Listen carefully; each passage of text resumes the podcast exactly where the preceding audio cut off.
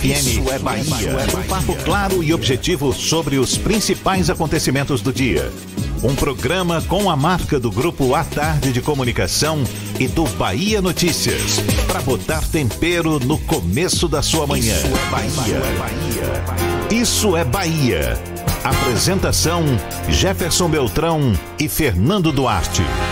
Isso é Bahia. Oferecimento. Começou a maior promoção de pisos e porcelanatos. É o Bota Fora Ferreira Costa. AutoSar de veículos. Seminovos com IPVA 2020 grátis. Shopping Bela Vista, segundo piso. Escola SESI. Você constrói o seu mundo. Matrículas abertas. Ensino fundamental e médio. Que maravilha! Salve, salve, bom dia! Seja bem-vindo! Estamos começando mais um Isso é Bahia e vamos aos assuntos que são destaque nesta segunda-feira, 18 de novembro de 2019. Acidente aéreo em Maraú, corpo de ex-piloto da Stock Car é liberado e enterro vai ser em São Paulo. Vacina pentavalente vai estar disponível a partir de hoje nos postos de saúde de Salvador. Universidade de Alagoas identifica navio que pode ser responsável pelo vazamento de óleo. Fragmento de óleo, fragmentos de óleo voltam a aparecer em Boipeba, no município de Cairu. Mais de 10 linhas de ônibus alteram itinerários após interdição de avenida em Salvador. Vitória ganha reforços de Van e Carleto para jogo de amanhã diante do Operário. Bahia sai na frente, cede empate e amplia jejum sem vencer na Série A. São alguns dos assuntos que você acompanha a partir de agora no Isso é Bahia.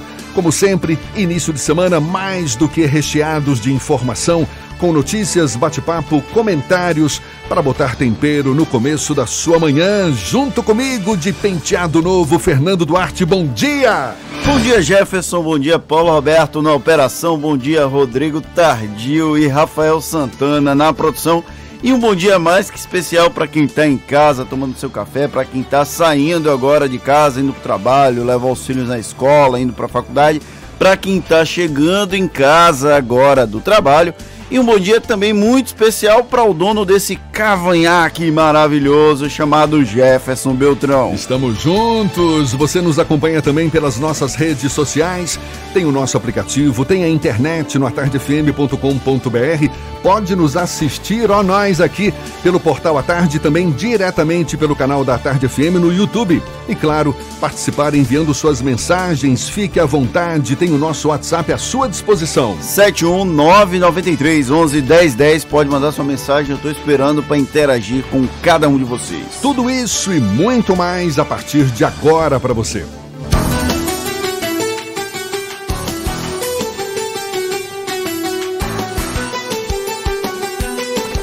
Isso é Bahia. Previsão do tempo. A segunda-feira amanheceu com muitas nuvens, mas o sol também já dá as caras. Eu vindo aqui para a rádio hoje cedinho, lá no meu painel, 25 graus. Senhor Walter Lima, de volta das suas férias relâmpago, cheio de informações também. Seja bem-vindo. Bom dia, Walter. Bom dia, Jefferson. Bom dia, Fernando, Rodrigo, Rafael, Paulinho. E é você ligado com a gente desde cedo. Semana começando com perspectiva de chuva apenas à noite, viu, Jefferson? Teremos esse sol aí entre nuvens e à tarde o tempo fica um pouco mais aberto. Agora, você que está aí na nossa companhia, se prepare para o calor. Os termômetros vão marcar até 32 graus, mas a gente sabe que em áreas em Salvador, principalmente as avenidas de Vale, onde há uma concentração maior de, de calor e os termômetros podem chegar até marcar, passar a sensação térmica de 35, tá? Essa mesma situação está sendo prevista para Candeias, Jefferson, aqui na nossa região metropolitana. Em Camaçari, nossa cidade industrial, chove rápido em áreas isoladas pela manhã, depois o tempo fica firme. Em Cruz das Almas, no Recôncavo Baiano, temos 23 graus nesse momento, também não chove. Sol entre nuvens e máxima de 29 graus. Procurando um ar-condicionado econômico, conheça o split inverter da Midea que você encontra na Frigelar. Quem entende de ar-condicionado escolhe Midea e Frigelar. frigelar.com.br. De volta das férias, firme e forte aqui na companhia Jefferson. Vá tomar seu cafezinho, tá liberado, Walter, até já, agora 7 e 5 na tarde FM. Isso é Bahia. Mais uma polêmica do ministro da Educação, Abraham Weintraub. Desta vez, ele fez elogios à monarquia durante as comemorações em homenagem à proclamação da República na sexta-feira passada. Segundo o ministro, a proclamação foi uma, abre aspas, infâmia contra o então imperador Dom Pedro II, a quem classificou como um dos melhores gestores e governantes da história mundial. A declaração, no mínimo fora de lugar, do ministro da Educação é tema do comentário político de Fernando Duarte. Isso é Bahia. Política. A Tarde FM. Antes de chegar o ministro da Educação, Abraham Weintraub, a gente tem que falar um pouco sobre o nosso príncipe de mentirinha, o Luiz Felipe de Orleans e Bragança. Na semana passada, ele participou ativamente da cena noticiosa brasileira, numa situação inusitada, vamos tratar assim. Ele era cotado para ser vice-presidente do então candidato Jair Bolsonaro e acabou defenestrado do posto 24 horas antes do final para registro, do prazo final para o registro das candidaturas, porque supostamente tinha um dossiê em que ele aparecia fazendo uma suruba gay. É situações inusitadas aqui desse país, mas o deputado federal que se auto-intitula príncipe é também deputado federal aqui pelo Brasil. Absurdo. Vamos lá, vou voltar. Ele é príncipe do Império, que acabou em 1889, 130 anos antes, mas ele foi eleito deputado federal pela República, ou seja, pela democracia. Situações inusitadas que acontecem aqui nesse país. Tem maluco para tudo. E além do próprio príncipe, não, não falta monarquista. Tem a Carla Zambelli, que também é monarquista e é deputada federal. Aí o problema não chega a ser bem esse príncipe. Aquela história, né? Você deixa os desvarios para cada maluco, cada um encontra o seu próprio caminho.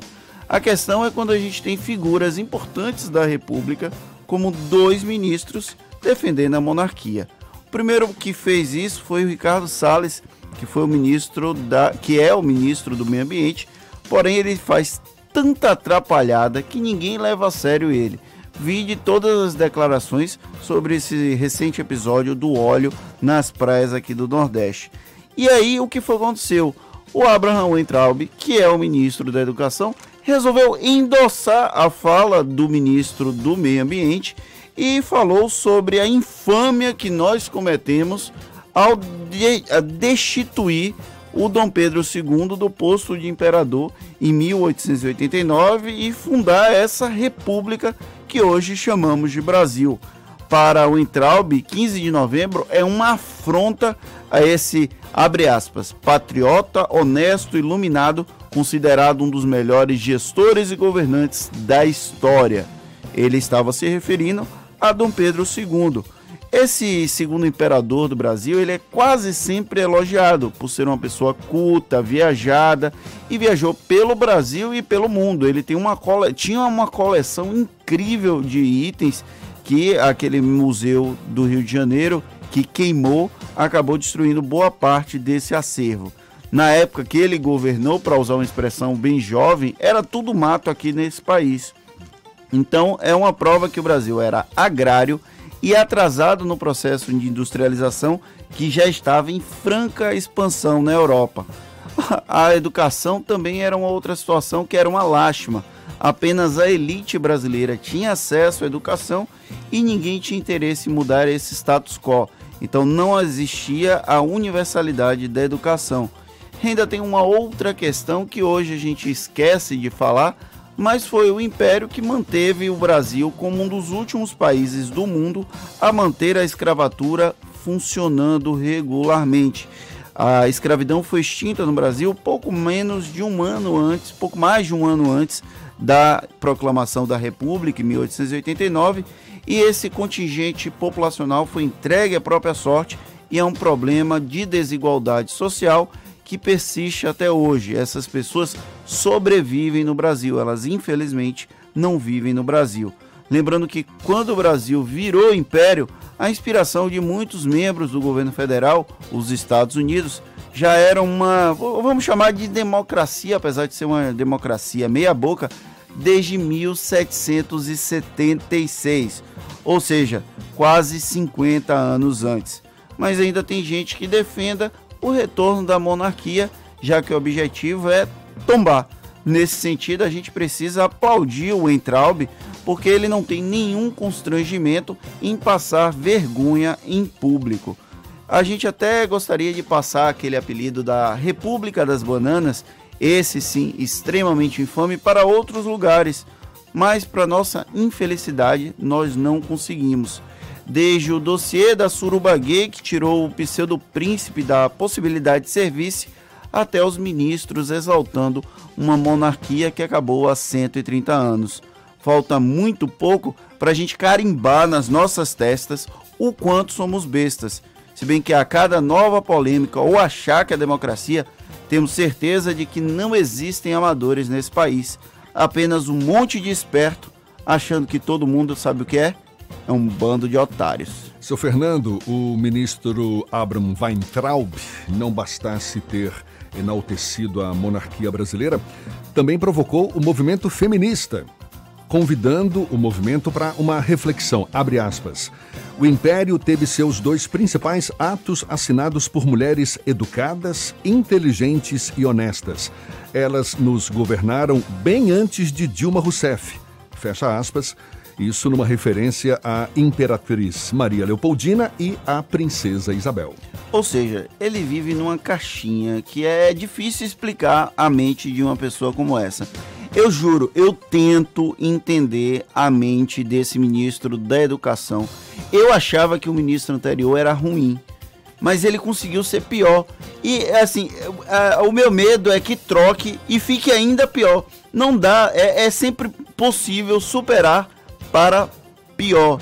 Infelizmente, eu até gostaria de estar aqui elogiando o ministro da Educação, mas não dá. Depois daquele episódio que ele jogou, botou óculos de meme, jogou o microfone no chão e disse Ab is out, não dá para levar a sério uma pessoa como essa, ainda mais em um cargo tão importante para essa nação como ministro da Educação. Muito bem, vamos em frente. Agora são 7 e 12 e o Grupo à Tarde inaugura hoje uma nova coluna política em seu portal, também no jornal impresso, com periodicidade semanal e veiculação às segundas-feiras. A coluna é O Carrasco e que explora os bastidores da política e presta homenagem ao primeiro veículo de comunicação criado pelo fundador Ernesto Simões Filho.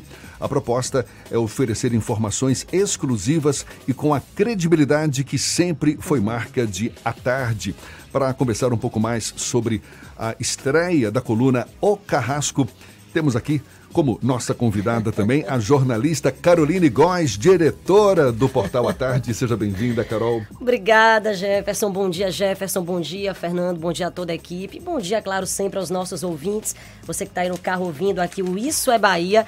E também um bom dia especial às redações de jornalismo que nos acompanham, a redação do Bahia Notícias e a redação do Portal à Tarde, que, é que você não pode nem ficar com cara de sono, viu? Porque você já aparece aí ao vivo no Portal à Tarde, eu já me ajeitando aqui. Mas é isso, Jefferson. A gente estreia hoje com muito orgulho, com muito carinho aí, uma dedicação especial e uma homenagem muito bonita ao nosso fundador, Ernesto Simões Filho. É um resgate histórico e no momento muito apropriado, não é? A gente na, praticamente já caminhando aí para um cenário político cada vez mais mais importante, Exatamente. acirrado, que certamente será o pleito do ano que vem. Ou seja, é uma coluna que tem esse resgate histórico e que vai estar movimentando os bastidores da política, é isso? Perfeito, perfeito. É mais uma coluna do grupo, né? Nós temos aí o Levi, temos a própria, o nosso próprio editorial Tempo Presente, mas é mais uma coluna que vem com esse toque especial, né? O toque especial traz todo o histórico, né? De ser um, trazer o nome, o Carrasco, que foi o nome do primeiro periódico do nosso fundador. Lembrar que ele criou esse periódico com 14 anos, Jefferson, isso em 1900. Então, 120 anos depois, né? A gente consegue trazer trazer é, é, um pouco do que ele trabalhava nesse periódico, que eram é, charadas, tiras, já provocando um pouco né, os bastidores da economia da época e de forma de brincadeira também, inclusive, na, na própria escola em que ele estudava aqui em Salvador. E aí a gente traz né, uma exclusividade nessa coluna, né, com jeito à tarde de fazer jornalismo, um jeito à tarde de trazer notícias de política, com muita responsabilidade, claro, né, e trazendo aí esses bastidores. Já tem muita coisa boa hoje, inclusive para vocês adivinharem adivinharem aí quem são essas peças que estão nos bastidores, que chegaram aqui para o grupo à tarde, a gente já começa aí a tecer algumas provocações com responsabilidade, claro, e muita credibilidade. Uma delas é a, o nome do Guilherme Belintani, que voltou ao centro da discussão para o tabuleiro de 2020, depois que Everaldo Anunciação, presidente do PT, defendeu em entrevista ao Portal à Tarde que o Cartola e ex-secretário de ACM Neto se filia ao quadro petista. Só que essa declaração provocou um rebuliço nas bases do partido. A militância não quer nem ouvir falar no nome de alguém de fora do partido para disputar o Palácio Tomé de Souza. Tá aí uma das notinhas da coluna de hoje, O Carrasco. Eu vou trazer mais uma, chamando atenção agora aqui da população de Camaçari, que a pergunta é o seguinte: cadê Linaldo? Durante a importante cerimônia de certificação ambiental internacional concedida à Praia de Guarajuba, em Camaçari, o comentário geral por moradores, comerciantes, pescadores e autoridades presentes foi a estranha ausência do prefeito Antônio Alinaldo. Comenta-se que o Alcade, que já não tinha posto o pé na areia da praia durante as presenças de manchas de óleos, com a mais, é, com mais esta pisada fora, demonstrou que não tem nenhuma noção ou compromisso com as causas socioambientais. Vale ressaltar que o objetivo principal do referido certificado é elevar o grau de conscientização dos cidadãos e das autoridades para a importância e necessidade de se preservar o meio ambiente. Então, você que mora em Camaçari, cadê o prefeito? Lembrando que você, cidadão, né, e o próprio prefeito ou outros protagonistas que venham aparecer em nossa coluna podem responder ou colocar sua contribuição no e-mail ucarrasco.grupatarde.com.br. É, de fato, no mínimo, muito estranho mesmo, né? A ausência dele nessa cerimônia que marcou a certificação ambiental internacional concedida à Praia de Guarajuba. É a bandeira azul, né? Exatamente, numa cerimônia que foi capitaneada pelo líder condominial e também diretor do Grupo à Tarde, Luciano Neves. Um abraço aí para Luciano. Fernando, quer falar? Esse carrasco ele tem o intuito de ter uma provocação com a picardia e aquele, aquela, aquele tom bem típico e jocoso do início do século passado, em que o, jornalismo ainda engatinhava e tinha um tom de provocação constante. É essa a concepção da coluna? Perfeito, Fernandes, exatamente. E trazendo isso, obviamente, para os tempos atuais, para a política do século XXI, né? Nós vamos entrar aí em um ano eleitoral, né? um ano efervescente. A política hoje já é um assunto já que provoca, né? Hoje os cidadãos mais do que nunca participam de política, falam sobre política, mas a gente vai trazer isso exatamente com essa pitada que você falou, mas com responsabilidade, né? Com exclusividade, nós estamos aí já tendo acesso a informações exclusivas que chegam ao grupo à tarde e, claro, com a credibilidade do grupo e esse jeito aí à tarde tarde de se fazer jornalismo. Lembrando que todas as segundas-feiras a coluna estará disponível no portal à tarde, né? O portal à tarde, atarde.com.br e no nosso impresso também no jornal à tarde. Tem horário que vai estar disponível no site, já para o pessoal já saber mais ah, ou menos logo, que horas logo vai Logo cedo, a partir das seis da manhã, né? Já chega junto aí com a versão impressa na casa das pessoas a partir das seis e meia. Chega aí esse material exclusivo, lembrando que a matéria por completa, a coluna por completa, é, o nosso leitor, né? O nosso telespectador e ouvinte, ele pode acompanhar no portal e as principais, aquelas mais, aquelas mais especiais no nosso impresso no Jornal à Tarde. Maravilha, está aí, portanto, a coluna O Carrasco sendo inaugurada na edição de hoje do Jornal à Tarde, também pelo portal à tarde, sempre às segundas-feiras e alimentada pelos jornalistas políticos do Grupo à Tarde. Caroline, Góes, diretora do Portal à Tarde, muito obrigado por abrilhantar nossa manhã aqui no Isso é Bahia. Eu que agradeço, agradeço aos seus ouvintes, a toda a equipe, Fernando, Jefferson, e a gente volta muito em breve, afinal de contas tem muita novidade aí do Portal à Tarde, uma transformação que o grupo vem fazendo, essa inovação e essa, e essa convergência de suas plataformas. Então em breve a gente volta para falar um pouquinho mais aí sobre as novidades do Portal à Tarde. Maravilha, agora são 7 e 19 e a UFAO, Universidade Federal de Alagoas, informou ter identificado um navio que seria o responsável pelo vazamento de óleo no litoral do Nordeste. O nome da embarcação e a bandeira do país não foram divulgados, mas não se trata de nenhuma das cinco embarcações apontadas pela Marinha como as principais suspeitas pelo desastre ambiental.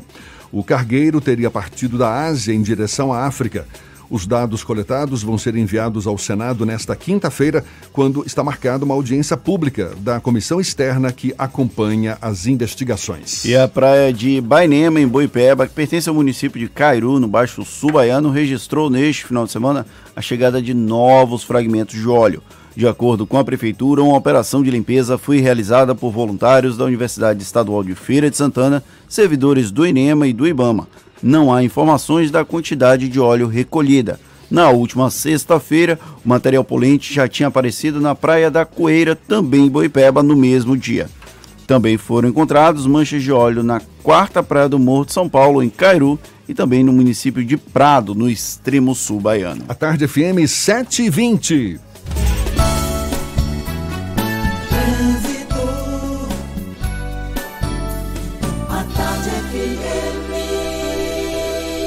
Oferecimento: Monobloco, o pneu mais barato da Bahia. 0800 111 7080. Link dedicado e radiocomunicação é com a Softcomp. Chance única Bahia VIP Veículos. O carro ideal com parcelas ideais para você. Já estamos sobrevoando a grande Salvador. Muita gente já circulando de carro aí pelas principais ruas e avenidas. Ah, sim, claro, você ainda vai pegar o carro, então aumente o volume. Cláudia Menezes é quem está lá em cima, de olho nos motoristas. Bom dia, seja bem-vinda, Cláudia.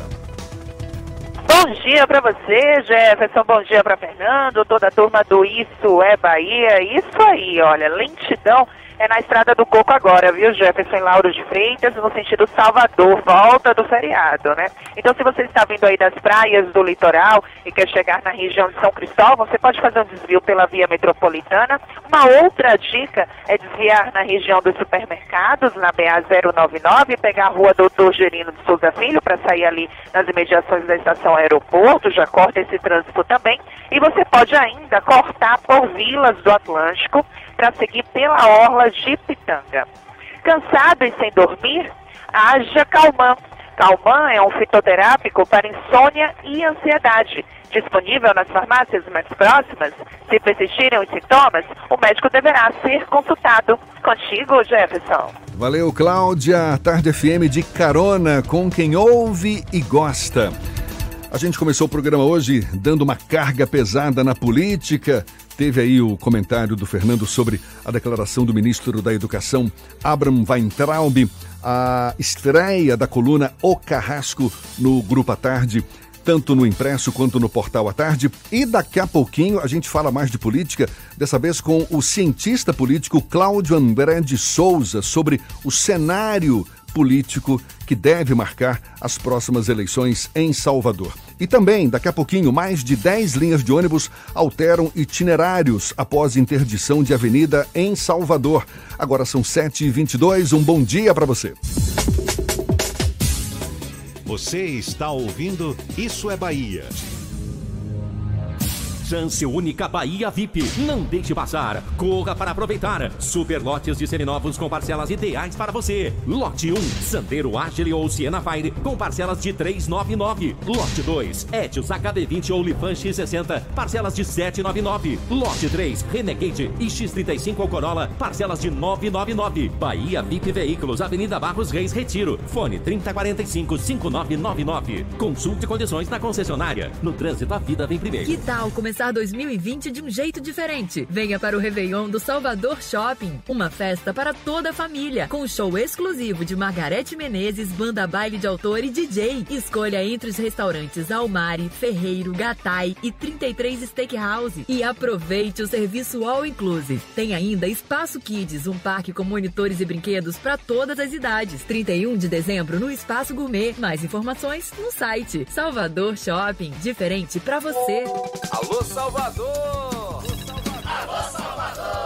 Salvador, passei pelo Vale das Pedrinhas e achei até que tinha pego o caminho errado. Ficou bem diferente aquela área do canal depois da urbanização que a prefeitura fez, né? Tá maravilhoso aquilo ali. Bernadette dos Santos que o diga. As crianças têm um lazer hoje. Crianças só não, adultos, adolescentes, tem, tem três quadros esportivas. Isso aqui enche, valorizou nosso bairro. Inclusive, ela e outros vendedores que trabalhavam no improviso ganharam quiosques no Vale das Pedrinhas. E não é só isso não, viu, Salvador? Eu bem vi. O canal passou por intervenções de macrodrenagem, foi coberto, ganhou essas quadras que ela falou e também praça, parque infantil e academia de saúde. E a prefeitura implantou ainda espaços de convivência, ciclovia, nova iluminação em LED e paisagismo. E pensar que ali era lugar de alagamento, de sujeira, doenças. Agora o Vale das Pedrinhas é lazer e saúde para todos. Prefeitura de Salvador. A prefeitura que mais trabalha no Brasil. Sair de fábrica com 78 anos de aventura é uma exclusividade de todos os carros Jeep.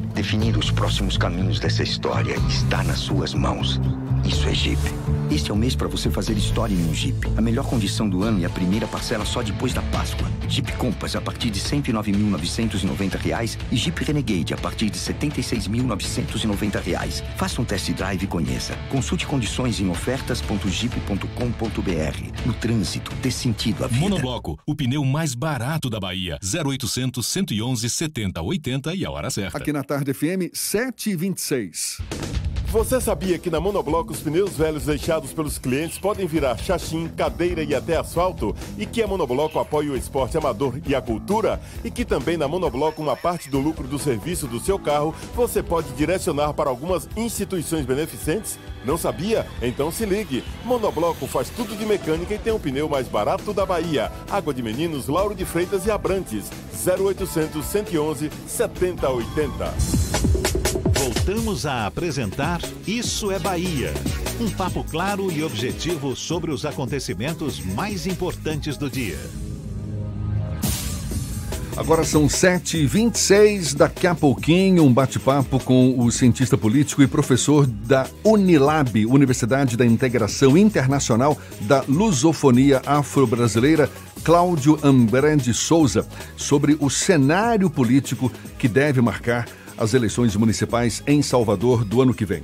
Bom, primeiro, a gente tem aqui uma informação sobre a vacina pentavalente que vai estar disponível a partir de hoje nos postos de saúde de Salvador, Fernando. Quase 30 unidades de referência vão oferecer a partir de hoje 7.500 doses da vacina pentavalente, que protege contra tétano, coqueluche, difteria, hepatite B e contra a bactéria de influenza tipo B. As unidades funcionam de segunda a sexta, das 8 da manhã às 5 da tarde. De acordo com a Secretaria Municipal de Saúde, as doses da vacinação devem ser administradas em três doses indicadas, atingindo crianças na faixa etária de 2, 4 e 6 meses de vida. É, ainda segundo o órgão, a falta da vacina pentavalente nas unidades de saúde da capital baiana se deu por causa de um desabastecimento nacional em função da reprovação do controle de qualidade por, por parte da Anvisa.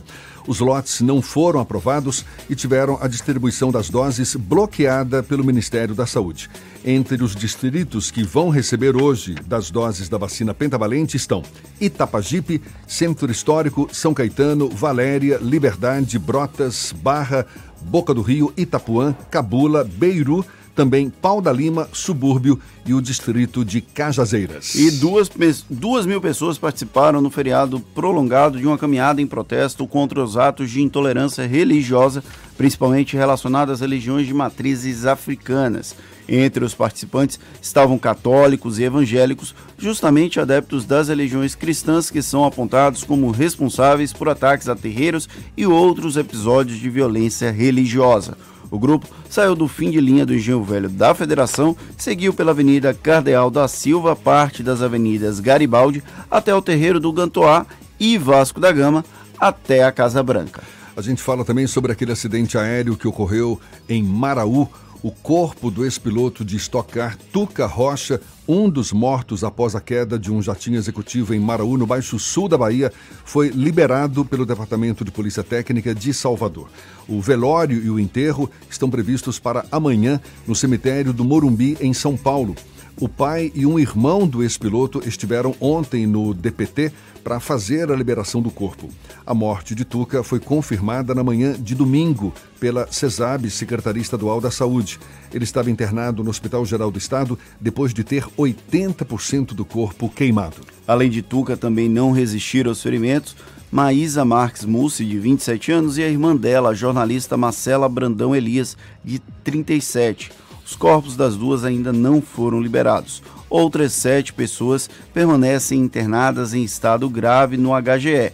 A queda do jato executivo aconteceu na última quinta-feira na pista de pouso de um resort de luxo que está desativado em Maraú, no Baixo Sul baiano. E olhe, mais de 10 linhas de ônibus alteram itinerários após interdição de avenida em Salvador. Os detalhes você acompanha já já. Agora são sete e meia. Vamos primeiro à redação do portal Bahia Notícias. João Brandão tem novidades também para gente. Bom dia, João.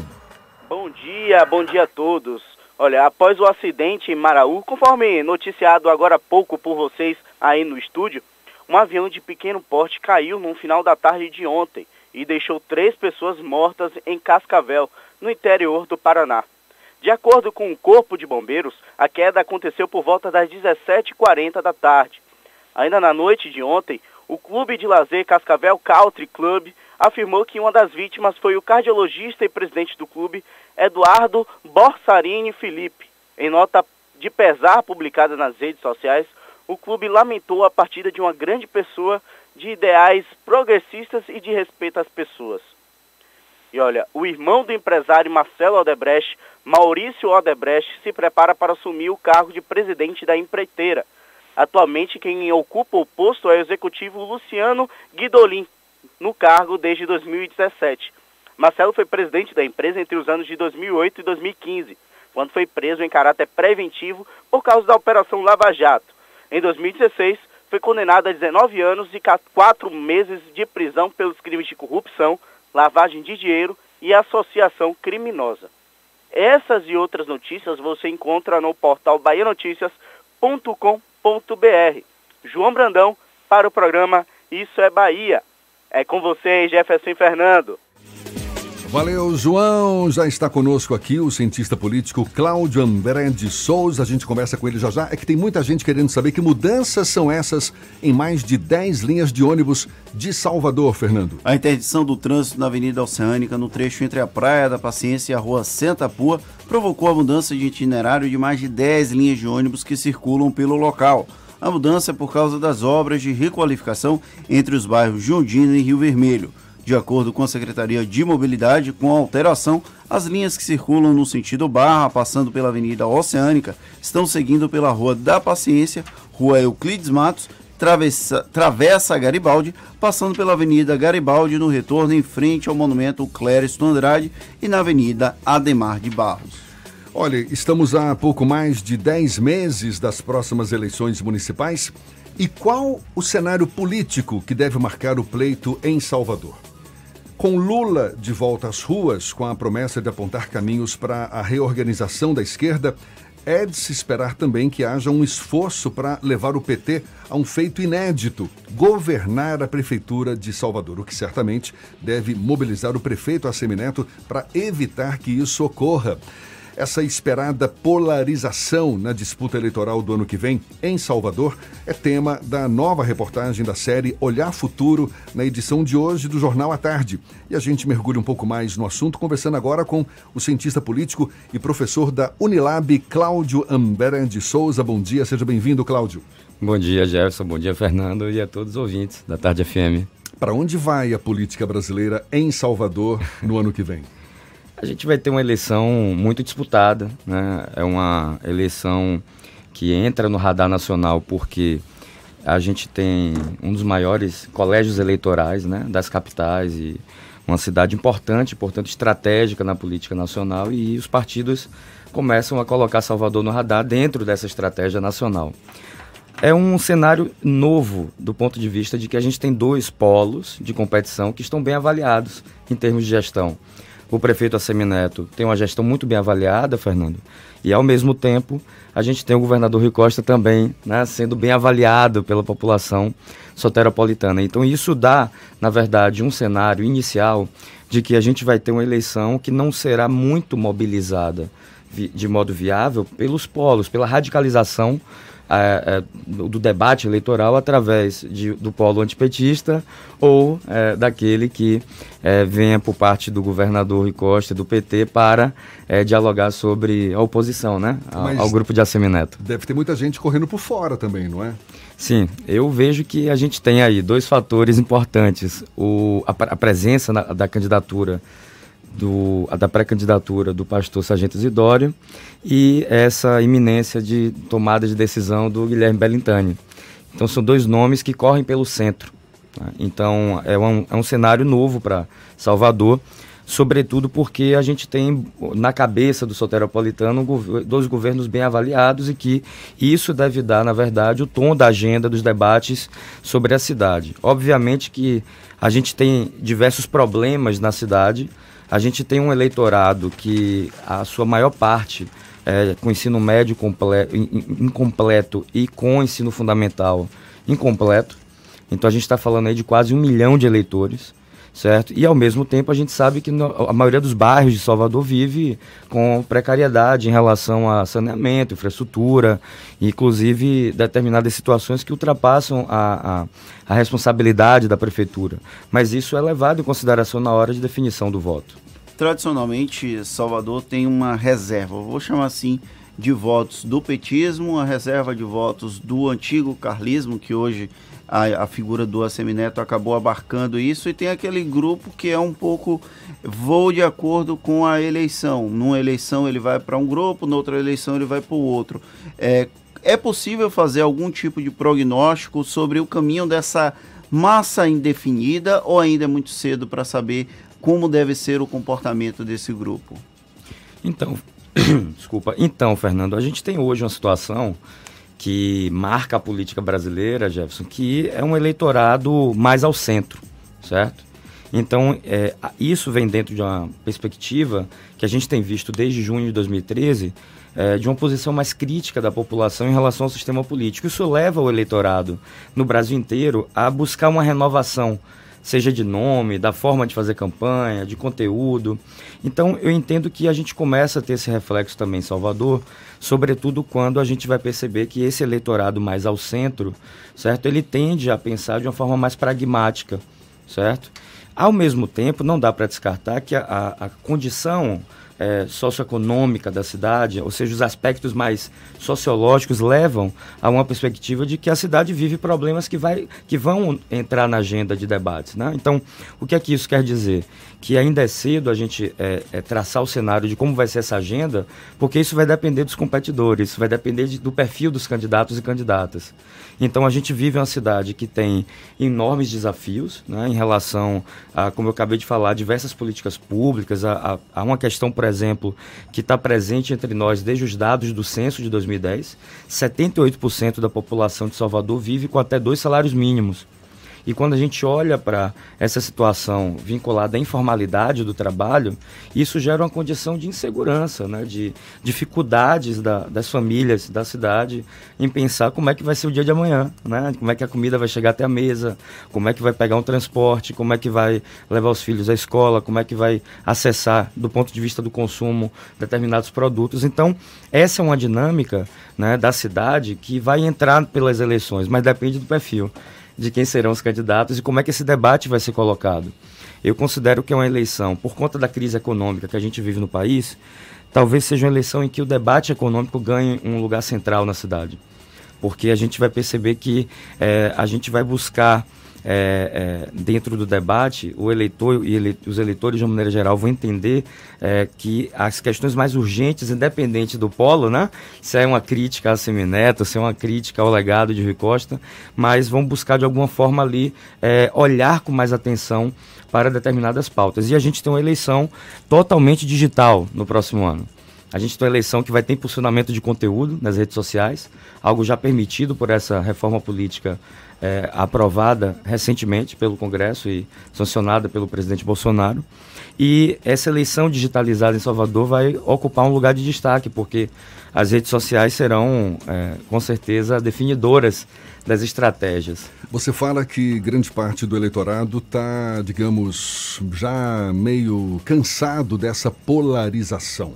Agora, qual é a perspectiva de algum do, desses candidatos ou dos possíveis candidatos de costurar uma aliança, seja em nível nacional, seja em nível local? Mas eu vou pedir para você segurar a resposta para divulgar já já. A gente está aqui conversando com o cientista político e professor da Unilab, Cláudio André de Souza. Agora, 21 minutos para as 8 horas, temos informações para quem está ao volante.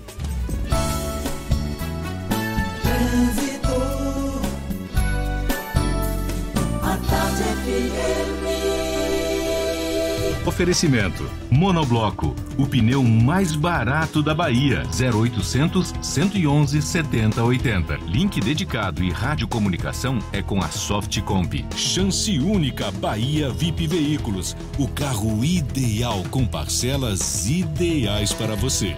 A gente volta a falar com Cláudia Menezes, lá de cima, com os olhos cá para baixo. Cláudia! Oi, Jefferson. A gente está acompanhando agora a movimentação na BR-324. Eu acabei de registrar aqui um acidente, viu? Envolvendo um carro, aparentemente uma moto. Tem uma equipe aqui para atendimento médico.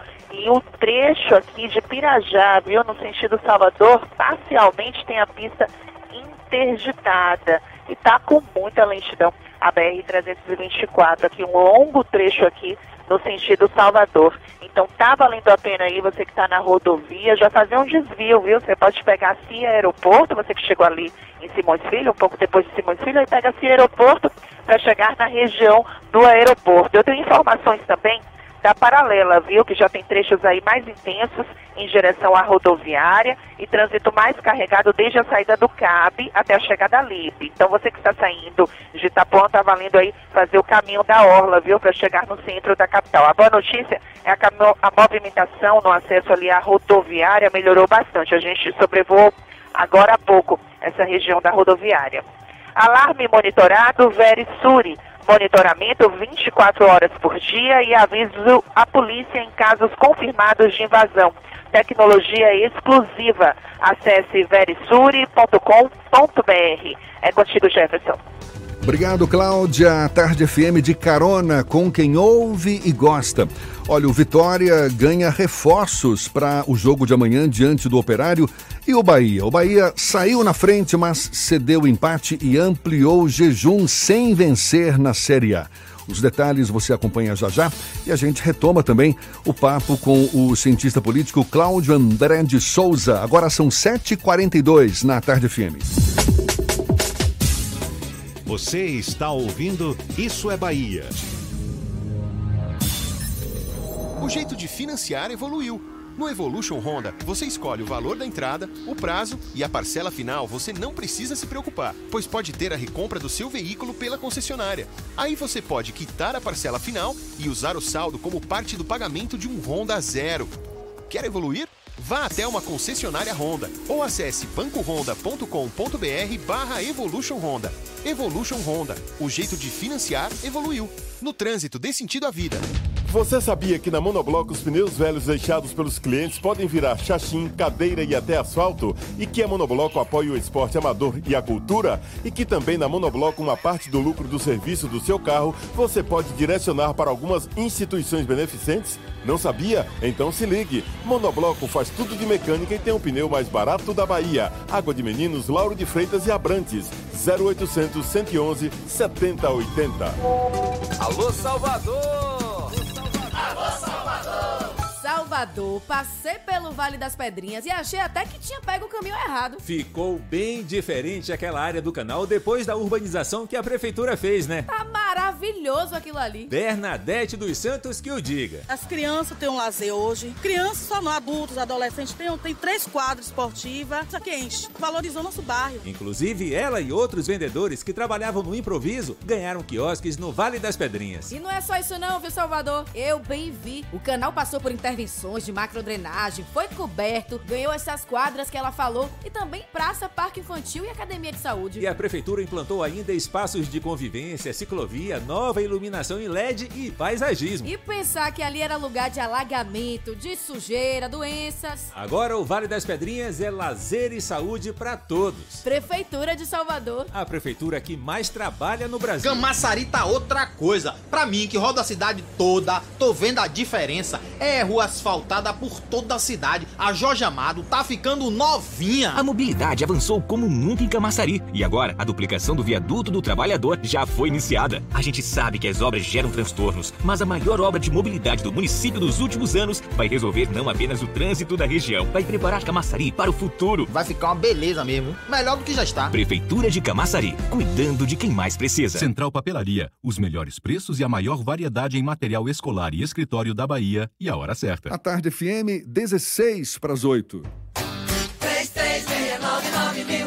Central Papelaria, variedade assim você nunca viu. 3369 mil, é só ligar. 3369 mil. Central Papelaria, você encontra tudo em material escolar. Tudo pro seu escritório, variedade fácil de estacionar. 3369 Ligue 3369 mil, a maior variedade em material escolar e de escritório. Central Papelaria Lauro de Freitas. 3369 mil. Voltamos a apresentar Isso é Bahia. Um papo claro e objetivo sobre os acontecimentos mais importantes do dia. Agora são 7h45 e a gente retoma a conversa com o cientista político e professor da Unilab, Cláudio André de Souza. Cláudio, eu deixei no ar. Tem alguém ou um possível próximo candidato capaz de costurar uma aliança, seja em nível local, a gente está falando aqui das eleições municipais, mas também em nível nacional? Claro, pessoas talvez distintas. Olha, Jefferson, eu acho importante a gente perceber que as eleições municipais elas são diferentes, né? Porque, primeiro, o eleitorado está com a cabeça focada nos assuntos do cotidiano da cidade e, ao mesmo tempo, né, os partidos têm mais autonomia para montar essas alianças. O que é que eu vejo hoje? O Democratas costura na política nacional o que eu venho a chamar de centro da governabilidade. Primeiro pelo lugar ocupado né, de Rodrigo Maia como presidente da Câmara dos Deputados e pelo próprio perfil da bancada na articulação eh, da governabilidade eh, do país, não só relacionada à base aliada de Bolsonaro. Então, eu considero que o partido larga na frente, principalmente pela viabilidade do projeto político aqui, quando a gente tem a gestão de Assemineto muito bem avaliada, e isso vai ser talvez o primeiro mote da campanha no próximo ano. Ou seja, é, o debate de agenda que eu falava no bloco anterior se inicia dentro de uma perspectiva de julgamento da gestão, do legado de Assemineto à frente da prefeitura. Então, o, o eleitor começa a pensar dessa forma, né? Ah, como foi a prefeitura nos últimos oito anos? Então, é, tem, um, tem aí um caráter plebiscitário. Então, o seu grupo larga na frente. É um grupo é, que tem favoritismo na montagem dessas estratégias e, portanto, por ter a máquina também, por ter a prefeitura, a gente passa a ter ali um, um, um pontapé inicial na disputa a partir do grupo de Assemineto. E a provável definição de um nome como o vice-prefeito Bruno Reis, com uma certa antecedência, já que há esse indicativo que o prefeito deve anunciar até o final de 2018, o 19, o nome que vai disputar a prefeitura em 2020, também acaba sendo um, um ponto favorável para esse grupo político, já que há um cenário de indefinição no outro grupo, no grupo de oposição? Sim, eu considero que a partir do momento em que ele já se coloca como pré-candidato, eh, ele passa a iniciar as tratativas eh, da costura das alianças que não são só, não são só partidárias, né, Jefferson e Fernando? Porque a partir do momento que ele se coloca nesse lugar, ele começa a conversar com associações de bairro, ele começa a conversar com lideranças comunitárias. O, o, a, a geografia eleitoral de Salvador é que a Orla não elege ninguém, né? Tem que entrar para os grandes bairros, os grandes conglomerados urbanos. Então, essas conversas são importantes, sobretudo porque, eu, e, conforme eu vim escrevendo na, no Jornal à Tarde com uma certa periodicidade, o fim das coligações proporcionais exige é, uma maior atenção na montagem das chapas para vereador, né? nas eleições proporcionais. Então, isso força que é, haja uma definição, uma montagem do perfil de votos, quem é que vai para tal área. É o que eu chamo de uma distritalização da cidade. Embora eu seja a favor da eleição proporcional, é, a, a montagem desse quebra-cabeça dos partidos passa a ser muito importante. Então, o candidato, o pré-candidato a prefeito, é quem vai liderar essas tratativas, né? Quem é que vai ser o candidato no bairro como Mussurunga, bairro da Paz, Cajazeiras e assim por diante, como acontece em todos os partidos. Cláudio, você é autor do livro Para onde vai a política brasileira? Até te perguntei logo no início do nosso papo para onde vai a política brasileira em Salvador. Uhum. Agora, para onde vai a política brasileira em nível nacional? Olha, Jefferson, infelizmente eu termino o livro, né? É um ensaio que eu lancei no final do ano passado é, costurando uma, uma perspectiva muito, para mim, clara que está colocada hoje na política nacional. A gente tem um ciclo né, que pode ser de aprofundamento da democracia ou de tensionamento através de um autoritarismo societário, ou seja, é, a partir de um autoritarismo a costurar a relação entre Estado e sociedade civil. Esse autoritarismo é muito presente é, no grupo Bolsonaro, no, na família Bolsonaro, nesse grupo que chegou ao poder. E, ao mesmo tempo, vem as instituições tentando costurar um equilíbrio institucional através do presidencialismo, através da relação entre os poderes. Então, eu vejo que é, a gente está tendo uma reação a chegada de Bolsonaro com algumas perspectivas é, que eu considero antidemocráticas passam a ser combatidas pelo centro democrático, né? pelos grupos que estão ali em torno das instituições, estão no sistema político.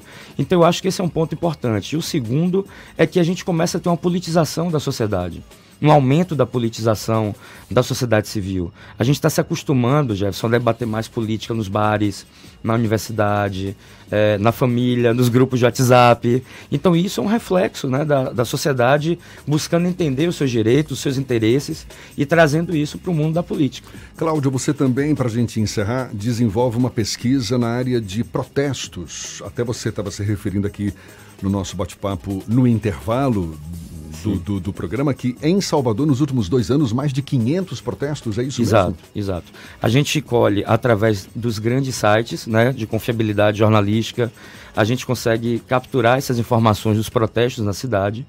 E a gente eh, notou uma lacuna acadêmica, Jefferson, que é, não tinha uma pesquisa hoje, é, principalmente em nível nacional, que juntasse esses protestos que aconteceram nas cidades. Então a gente começou por Salvador e a região metropolitana certo? E quando a gente olha esses protestos de modo agregado, todos juntos, a gente percebe que a maioria deles fala, é, reivindica é, políticas públicas, certo? Segurança, transporte, é, saneamento, certo? Então isso é um dado muito importante para a gente entender a própria dinâmica desse fazer político na cidade, né?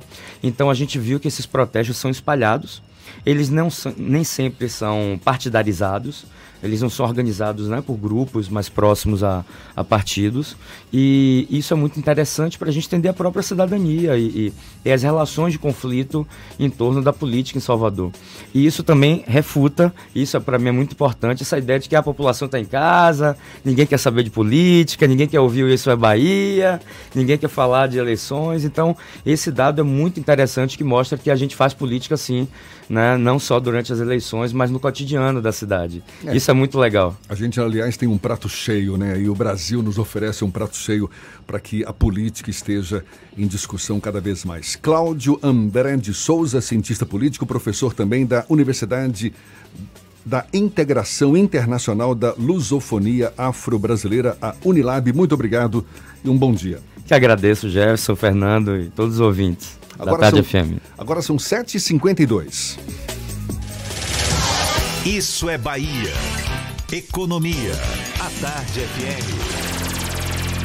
Bom dia, Jefferson. Bom dia, Fernando. Bom dia, ouvintes da Rádio A Tarde FM. Na semana passada, o Ibovespa voltou a fechar em queda agora de 1% a 106.500 pontos. Já o dólar subiu 0,60%, cotado a R$ 4,19. Na semana passada, tivemos como destaque o balanço de algumas empresas no Brasil. Como destaque, tivemos a alta da IRB Resseguradora, que subiu 6,70%, e da Via Varejo, que também apresentou balanço e subiu quase 5% na semana. Como destaque negativo, tivemos as ações da CVC, que caíram 8,60%, e da Braskem, que apresentou o balanço no fechamento da quinta-feira, que caiu 7,81%. Essa semana nós também devemos ter como destaque mais balanços de empresas brasileiras. Apesar disso, também estamos de olho na reação do mercado em relação à relação Estados Unidos e China. A todos boa semana, bons negócios. Meu nome é André Luz, meu sócio da BP Investimentos. Agora faltam seis minutos para as 8 horas aqui na Tarde FM. A gente dá um pulo à redação do Portal à Tarde. Thaís Seixas, de volta das férias. Seja bem-vinda. Bom dia, Thaís. Bom dia, bom dia, Fernando. E a você que acompanha o Isso é Bahia. Pois é, estou voltando hoje aí das férias. E não teve o voo de asa delta, como o Jefferson falou, viu? Mas teve muito bem de cachoeira aí para renovar minhas energias. e para começar a semana, vamos aos destaques do Portal à Tarde.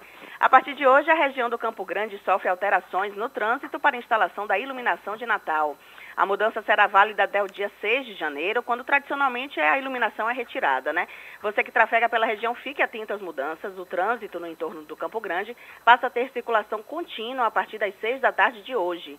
Já a área em frente ao Teatro Castro Alves fica reservada apenas para embarque e desembarque de passageiros.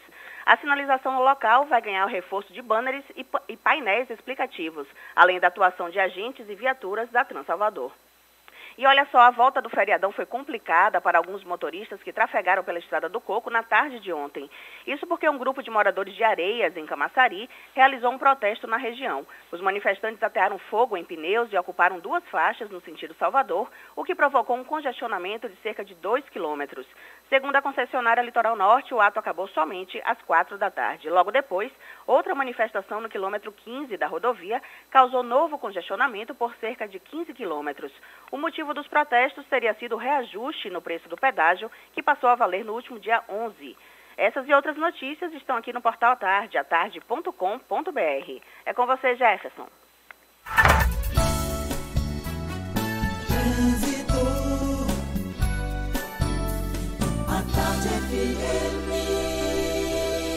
Oferecimento: Monobloco, o pneu mais barato da Bahia. 0800 111 7080. Link dedicado e radiocomunicação é com a Softcomp. Chance única Bahia VIP Veículos. O carro ideal com parcelas ideais para você.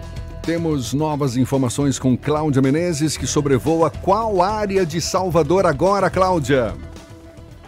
Agora eu vou dar dicas para você que quer chegar no dique do Tororó. Olha, se você está na região do Rio Vermelho, estou exatamente aqui, Jefferson, e quer chegar lá no dique, a melhor opção é a Vasco da Gama agora, viu? Evite a Garibaldi, ela está bem carregada. Uma boa notícia é que o movimento está um pouco mais tranquilo. Tinha muita lentidão na estrada do Coco no sentido Salvador, ali em Lauro de Freitas.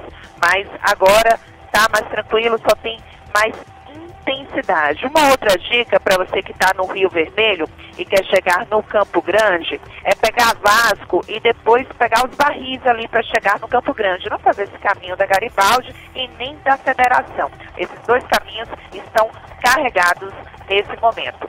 Pós-graduação Unijorge. Seu currículo se destaca após Unijorge. Confira todos os cursos no site pós-unijorge.edu.br. Matrículas abertas 32068000.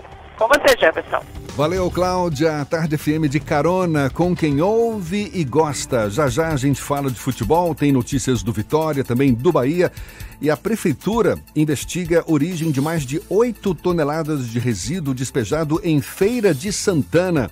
Detalhes, portanto, já já. Agora são 7h57 na Tarde FM. Você está ouvindo Isso é Bahia. Só a Caoa tem preços incríveis. HB20 nova geração 2020 a partir de 46.490 reais, mais documentação e IPVA 2019 grátis. Aproveite também Creta Atitude 2020 1.6 automático por 72.490 reais. Visite HMB Caoa Lauro de Freitas, Rua Luiz Antônio Nogueira 65, Centro. Telefone 3032 2350 ou consulte caoa.com.br. No trânsito dê sentido à vida. Rice Restaurante. Gigante Qualidade e tradição no coração da Pituba. Neste Natal, a felicidade acontece no Salvador Shopping. Venha viver uma incrível aventura no Parque dos Esquilos, com decoração temática, carrossel, trenzinho e arvorismo com tirolesa. Você ainda encontra muita diversão no Jardim Encantado do Noel, com atrações ao ar livre para toda a família. Tem circuito de aventuras, labirinto, Casa Verde do Noel, um lindo espetáculo de som e luz e muito mais. Natal é no Salvador Shopping. Diferente pra você. Sede de fábrica com 78 anos de aventura é uma exclusividade de todos os carros Jeep. Definir os próximos caminhos dessa história está nas suas mãos. Isso é Jeep. Este é o mês para você fazer história em um Jeep. A melhor condição do ano e a primeira parcela só depois da Páscoa. Jeep Compass a partir de 109.990 reais e Jeep Renegade a partir de 76.990 reais. Faça um test drive e conheça. Consulte condições em ofertas.jeep.com.br. No trânsito, dê sentido à vida. Bela Bowling, o boliche do Shopping Bela Vista. Venha se divertir. Aberto de domingo a domingo e a hora certa. A tarde FM 2 para as 8. Está pensando em um dia de diversão incrível? Então venha para o Bela Bowling, o boliche do Shopping Bela Vista. É o maior espaço de diversão com boliche de Salvador. Temos pacotes para você fazer a sua festa de aniversário ou confraternização. E de segunda a sexta, a hora de pista para seis pessoas com uma porção de batata frita sai por apenas R$ 49,90. Os sapatos são à parte. Consulte condições, traga a sua turma e aproveite. Bela Bowling, o boliche do Shopping Bela Vista, o maior espaço de diversão com boliche de Salvador.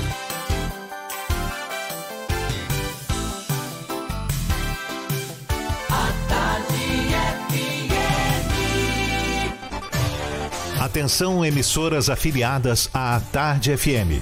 Em 5 segundos, isso é Bahia para todo o estado.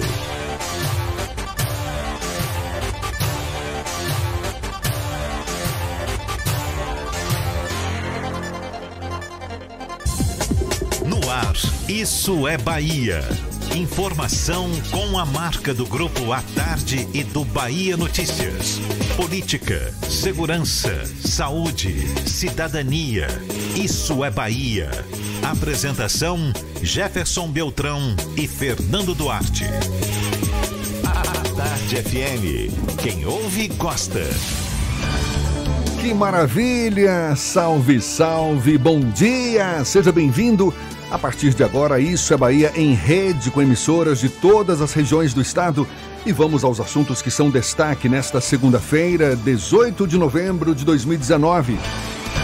Acidente aéreo em Maraú, corpo de ex-piloto da Stock Car é liberado e enterro vai ser em São Paulo. Prefeitura investiga a origem de mais de 8 toneladas de resíduo despejado em Feira de Santana. Termina hoje prazo para recadastramento de celulares pré-pagos na Bahia.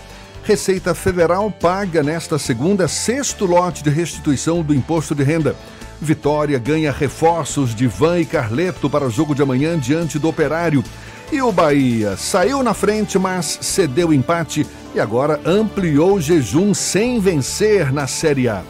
São alguns dos assuntos do Isso é Bahia, como sempre aqui no comecinho da semana, muito mais ainda recheado de informação, com notícias, bate-papo, comentários para botar tempero no começo da sua manhã. Junto comigo, revigorado Fernando Duarte. Bom dia! Bom dia, Jefferson. Bom dia, Paulo Roberto na operação, Rodrigo Tardio e Rafael Santana na produção.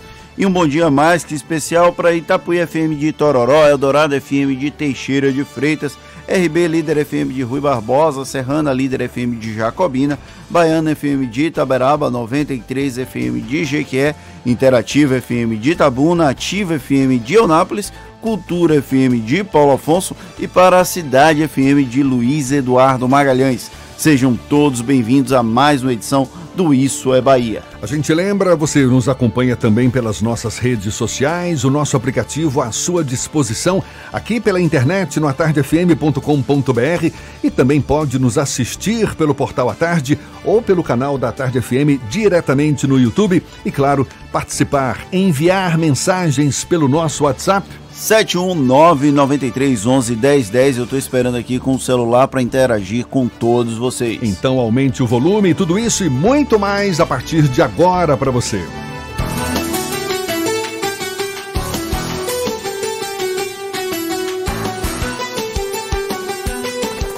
Isso é Bahia. Previsão do tempo. Segunda-feira, muita gente sai de casa olhando para cima, vai chover, vai fazer sol. Walter Lima, no primeiro tempo, já disse que tem possibilidade de chuva, mas só à noite. Quer dizer que vai ser sol de rachar o coco durante o dia, seu Walter. E no interior do estado, chega mais. Bom dia. Dia, Jefferson, nosso pessoal aí no estúdio e a você na nossa companhia em todo o estado. Pois é, vamos falar com os nossos amigos no interior. Vamos pousar em Itaberaba, municípios vizinhos ali no entorno. O Portal da Chapada tem 23 graus nesse momento, Jefferson, mas a temperatura vai subir bastante, hein? E alcançar a marca dos 34 graus. Sol entre nuvens e sem previsão de chuva nessa região bacana aí da Chapada Diamantina. Aí a gente sai de lá e desce para o extremo sul. Eunápolis tem 29 graus nesse momento, tá fazendo muito calor por lá. E esse calor interferiu no tempo. Mais cedo tivemos chuva na região mais uh, na região, né, inclusive com relâmpagos, e deve chover mais. Só que no início da tarde, a máxima chega aos 30 graus. Procurando o ar-condicionado econômico, conheça o split inverter da Midea que você encontra na Frigelar. Quem entende de ar-condicionado, escolhe Midea e Frigelar. frigelar.com.br. É contigo, Jefferson. Valeu, Walter. Agora 8 e 4. Bom dia para você. Isso é Bahia. A Procuradoria-Geral da República divulgou uma nota neste fim de semana para dizer que recebeu com tranquilidade a decisão do, do, do, presidente do Supremo, Dias Toffoli, sobre os relatórios sigilosos produzidos pelo Conselho de Controle de Atividades Financeiras, o COAF, antigo nome da agora Unidade de Inteligência Financeira. É que na sexta-feira, Toffoli negou um pedido do procurador-geral Augusto Aras para revogar a decisão que determinou o envio à corte dos dados produzidos nos últimos três anos pelo órgão. Esse embate entre Augusto Aras e Dias Toffoli em relação aos dados do antigo COAF é tema do comentário político de Fernando Duarte. Isso é Bahia. Política. Tarde FM. Pois é, Jefferson. O ministro Dias Toffoli do Supremo Tribunal Federal solicitou na última semana os dados de cerca de 600 mil relatórios do antigo COAF, hoje Unidade de Inteligência Financeira. Essa medida pegou de surpresa membros do governo, possíveis investigados e até mesmo membros do Judiciário. O Procurador-Geral da República, Augusto Aras, reclamou da medida e sugeriu que ela era, abre aspas, de, demasiadamente interventiva, fecha aspas. O Augusto Aras se comportou de alguma forma como meio que advogado-geral da União nesse processo. E aí o Dias Toffoli negou o pedido para suspender o envio do COAF para do antigo COAF para o STF e o Augusto Aras resolveu baixar um pouco o tom. Ele admitiu, recuou, não insistiu na crítica ao ministro Dias Toffoli. Com essa decisão final agora, esses 600 mil relatórios da Unidade de Inteligência Financeira, a UIF, estão com o STF. Lembrando que o COAF era um órgão que tinha uma estrutura física, ele foi desidratado pelo governo federal desde o começo do ano, deixou de ser COAF e passou a ser essa UIF. Até quarta-feira a gente vai ver muitos jornalistas confundindo, chamando a UIF de COAF, mas é por conta da força do hábito.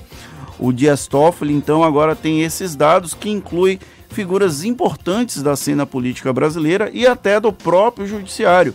Vide as citações passadas com parentes do próprio Toffoli. A esposa dele estaria em um relatório de inteligência financeira do antigo COAF, de acordo com informações que circularam nos bastidores há algum tempo. A Suprema Corte define nesta quarta-feira sobre o futuro dos usos desses relatórios em investigações e processos. Desde setembro deste ano, o Dias Toffoli emitiu um liminar que suspendeu o andamento de qualquer. Setembro não, desde julho, perdão. Qualquer processo que teve como base um relatório de inteligência financeira está com a tramitação suspensa por conta dessa decisão liminar. Um dos casos mais emblemáticos é o do Flávio Bolsonaro, senador da República, mas envolve também outros diversos casos, como é o daqui da Bahia do deputado estadual Roberto Carlos, que o processo está com a tramitação suspensa no Tribunal de Justiça do Estado da Bahia por conta dessa decisão do Dias Toffoli. O caso do senador e filho da presidência da República, ele teve as investigações daquela rachadinha envolvendo Fabrício Queiroz suspensas depois dessa decisão de Dias Toffoli. E aí a gente tem que fazer um parêntese para um processo que eu posso chamar de indignação seletiva. Ontem, em diversas partes do país, houve uma série de manifestações. Aqui em Salvador foi uma muquequinha, foram poucas pessoas, contra o ministro do STF, o Gilmar Mendes.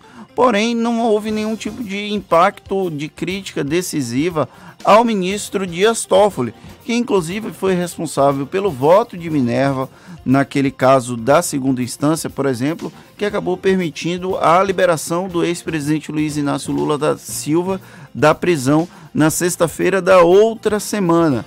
Lembrando que Dias Toffoli e Gilmar Mendes foram os dois ministros que mudaram o entendimento e que permitiram agora que a prisão não houvesse, só participasse, só fosse possível a partir da condenação em sentença transitada e julgado e não em segunda instância.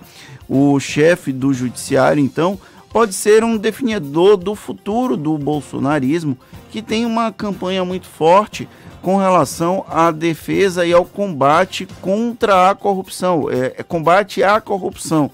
O, se o caso do Flávio Bolsonaro retomar o processo, o processo voltar a tramitar, esse caso vai ter, vai voltar as atenções junto com o Fabrício Queiroz, que é aquele ex-assessor da família Bolsonaro que está se ficou muito tempo desaparecido, segue fazendo um tratamento médico em São Paulo.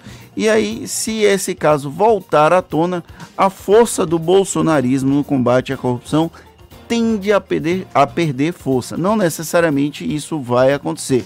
Então, isso é o, esse embate entre o Augusto Aras e o Dias Toffoli é um prenúncio do que nós teremos na próxima quarta-feira, na sessão do Supremo Tribunal Federal, quando deve haver uma discussão em plenário sobre a suspensão ou não dos, dos processos das investigações envolvendo relatórios de inteligência financeira do antigo COAF e da Unidade de Inteligência Financeira. Bem, muito bem, agora 8 e 11, está aí, portanto, o comentário de Fernando Duarte. Vamos falar também desse desastre ambiental que ainda atinge as praias do Nordeste, também do Espírito Santo, atualizar as informações para os nossos ouvintes no interior do estado. Pesquisadores da Universidade Federal de Alagoas teriam identificado ontem o navio que seria o responsável pelo vazamento de óleo no litoral do Nordeste.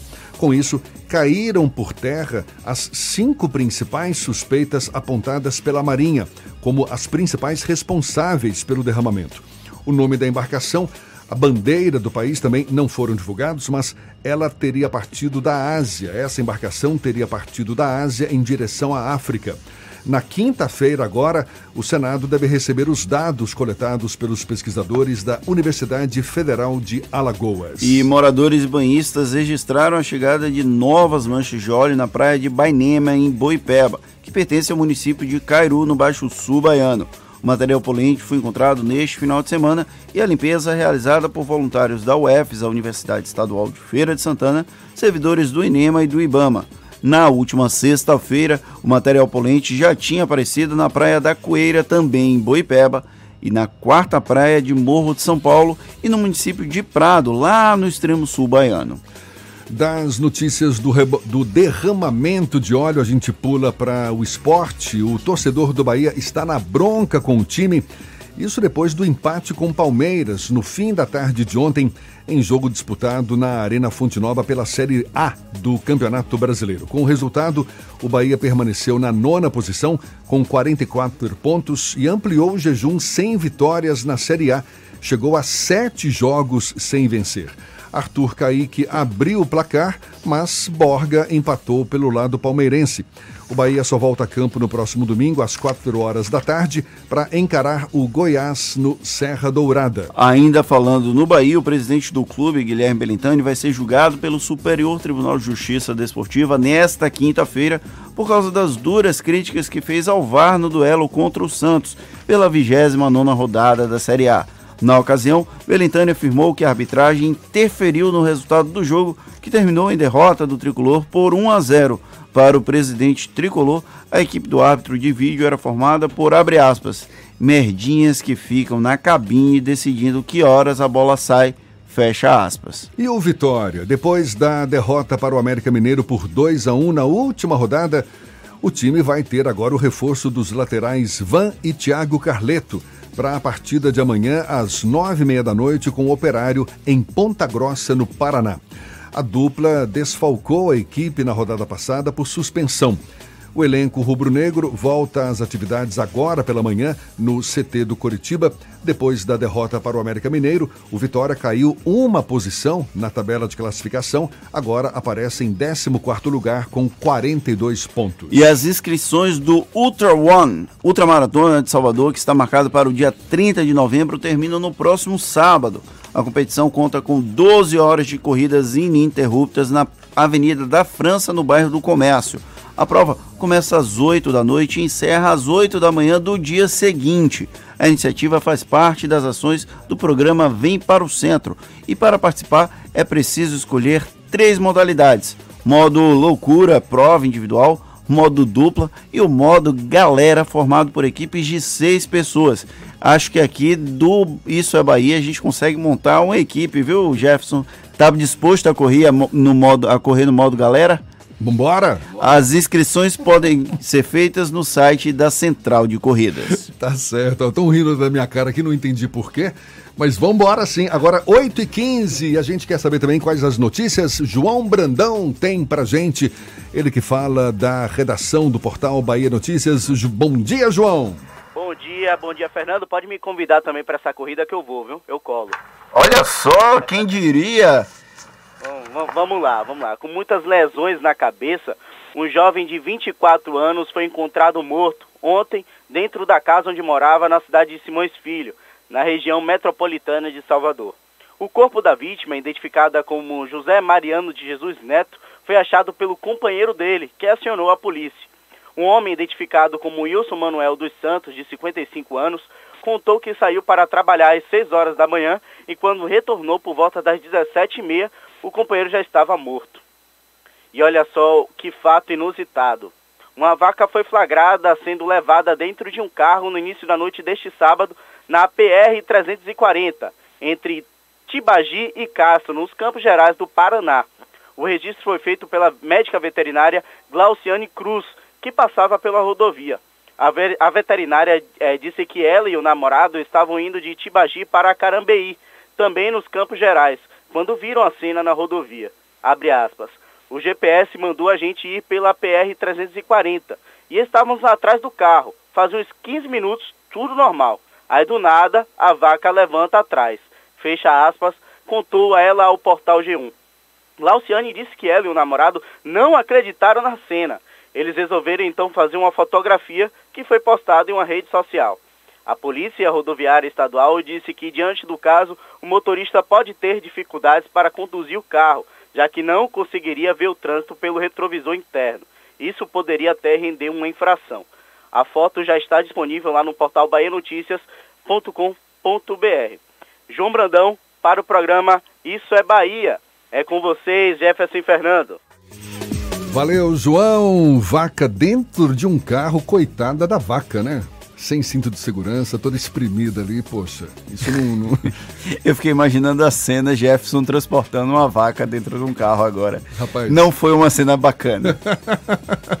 agora são 8h17 e daqui a pouquinho a gente conversa com o deputado federal João Roma, do Republicanos, pela Bahia. Ele que apresentou parecer favorável ao projeto de emenda à Constituição aquele conhecido como PEC da regra de ouro. A gente vai falar mais sobre esse assunto já já. Agora, 8h17, Temos informações que chegam do interior do estado. Vamos dar início ao nosso giro pelo interior da Bahia. Márcio Lima, da 93 FM, fala de Jequié. Bom dia, Márcio. Bom dia, Jefferson Beltrão. Bom dia, Fernando Duarte. Bom dia a todos os ouvintes do Isso é Bahia. Estamos chegando com a nossa participação e aqui em Jequié o fim de semana não foi muito tranquilo, não. Três pessoas foram mortas no último sábado. Ariovaldo da Silva Novaes, 42 anos, vulgo cara de mico, foi perseguido por dois elementos em uma motocicleta e assassinado com quatro tiros na face. Os autores, após o crime, abandonaram a moto e fugiram com uma outra moto. Os amigos do cara de mico estavam incendiando o veículo quando foram interceptados pela polícia. Outras duas pessoas também foram mortas a tiros. Lucas Silva dos Santos, vulgo índio, foi assassinado na Praça da Bandeira, no centro da cidade de Jequié. Edson Miranda de Ferreira Neto, vulgo Jó, foi executado ao lado de um bar na BR 116. No loteamento Amaralina, por pouco não termina em uma outra tragédia. Segundo o proprietário do bar, um cidadão conhecido como Marcinho chegou em seu estabelecimento, pediu uma cerveja e não pagou. Logo após, voltou, pediu uma outra cerveja e também não pagou. Na terceira vez, ele tentou comprar uma outra cerveja, sendo negado pelo proprietário do estabelecimento. Não satisfeito, o Bruno pediu, partiu para cima, arremessando uma garrafa que atingiu a mão do dono do bar, conhecido como Nelson. Em seguida, ele usou uma espingarda e atirou contra a vítima. Este foi interceptado por pessoas, por clientes que tomaram a arma e não deixaram pior acontecer. Lucas, ele foi preso por uma guarnição da Polícia Militar, acusado de tentativa de homicídio. Isso aconteceu no último fim de semana na cidade de Jequié. São essas informações que nós temos para hoje no programa Isso é Bahia, ao vivo, dos estúdios da Rádio 93 FM. Márcio Lima, um bom dia para vocês e uma ótima semana.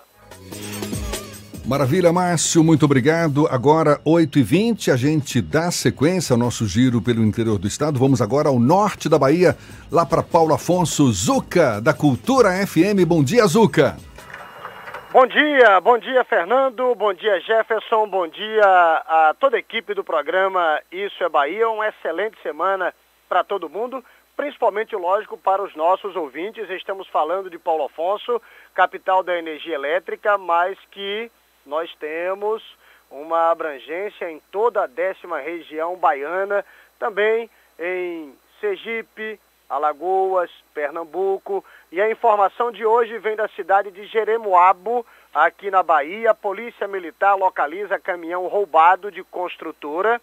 Neste domingo, dia 17, por volta das 12 horas, atendendo a uma determinação do comandante do 20 Batalhão de Polícia Militar, com sede aqui na capital da energia elétrica, uma guarnição de Jeremoabo, chamada Terceira Companhia, passou a realizar diligências nos povoados com maior probabilidade de rota de fuga aos envolvidos no delito de roubo em que foram subtraídos veículos e máquinas pertencentes à construtora Centro-Leste Engenharia Limitada.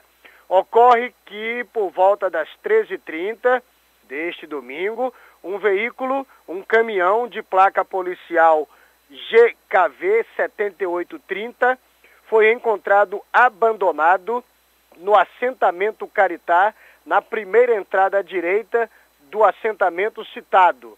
Ato contínuo, a guarnição comunicou o fato ao coordenador da área, conduzindo o caminhão até a delegacia de Polícia Civil de Jeremoabo, a fim que fossem tomadas as medidas cabíveis. Outras diligências estão sendo realizadas em toda a região para buscar outros fatos relativos a este que nós destacamos, onde veículos, máquinas que pertencem à construtora Centro-Leste Engenharia Limitada, que atua na área de Jeremoabo, foi vítima. A informação precisa. Antônio Carlos Zuca, da Rádio Cultura de Paulo Afonso, para o Isso é Bahia. Valeu, Zuca. Agora, 8h22, após apresentar parecer favorável ao projeto de emenda à Constituição, conhecido como PEC da Regra de Ouro.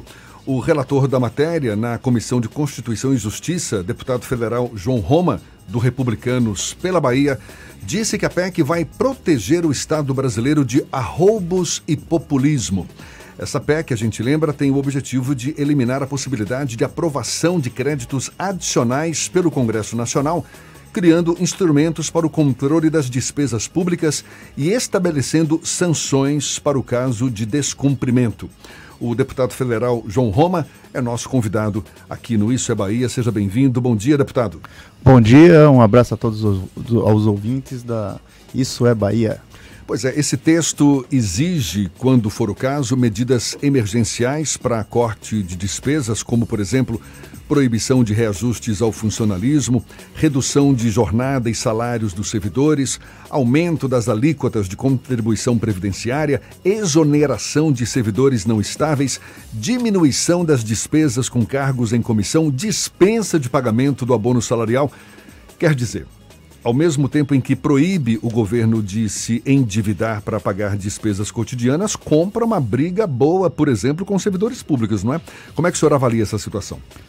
Eu acho que o Estado não pode manter uma briga com o cidadão brasileiro, que cada vez é, está vendo a ausência dos serviços do Estado, a ausência da própria presença do Estado, e aqui no Nordeste nós sabemos muito bem o que é isso, especialmente dos municípios mais periféricos.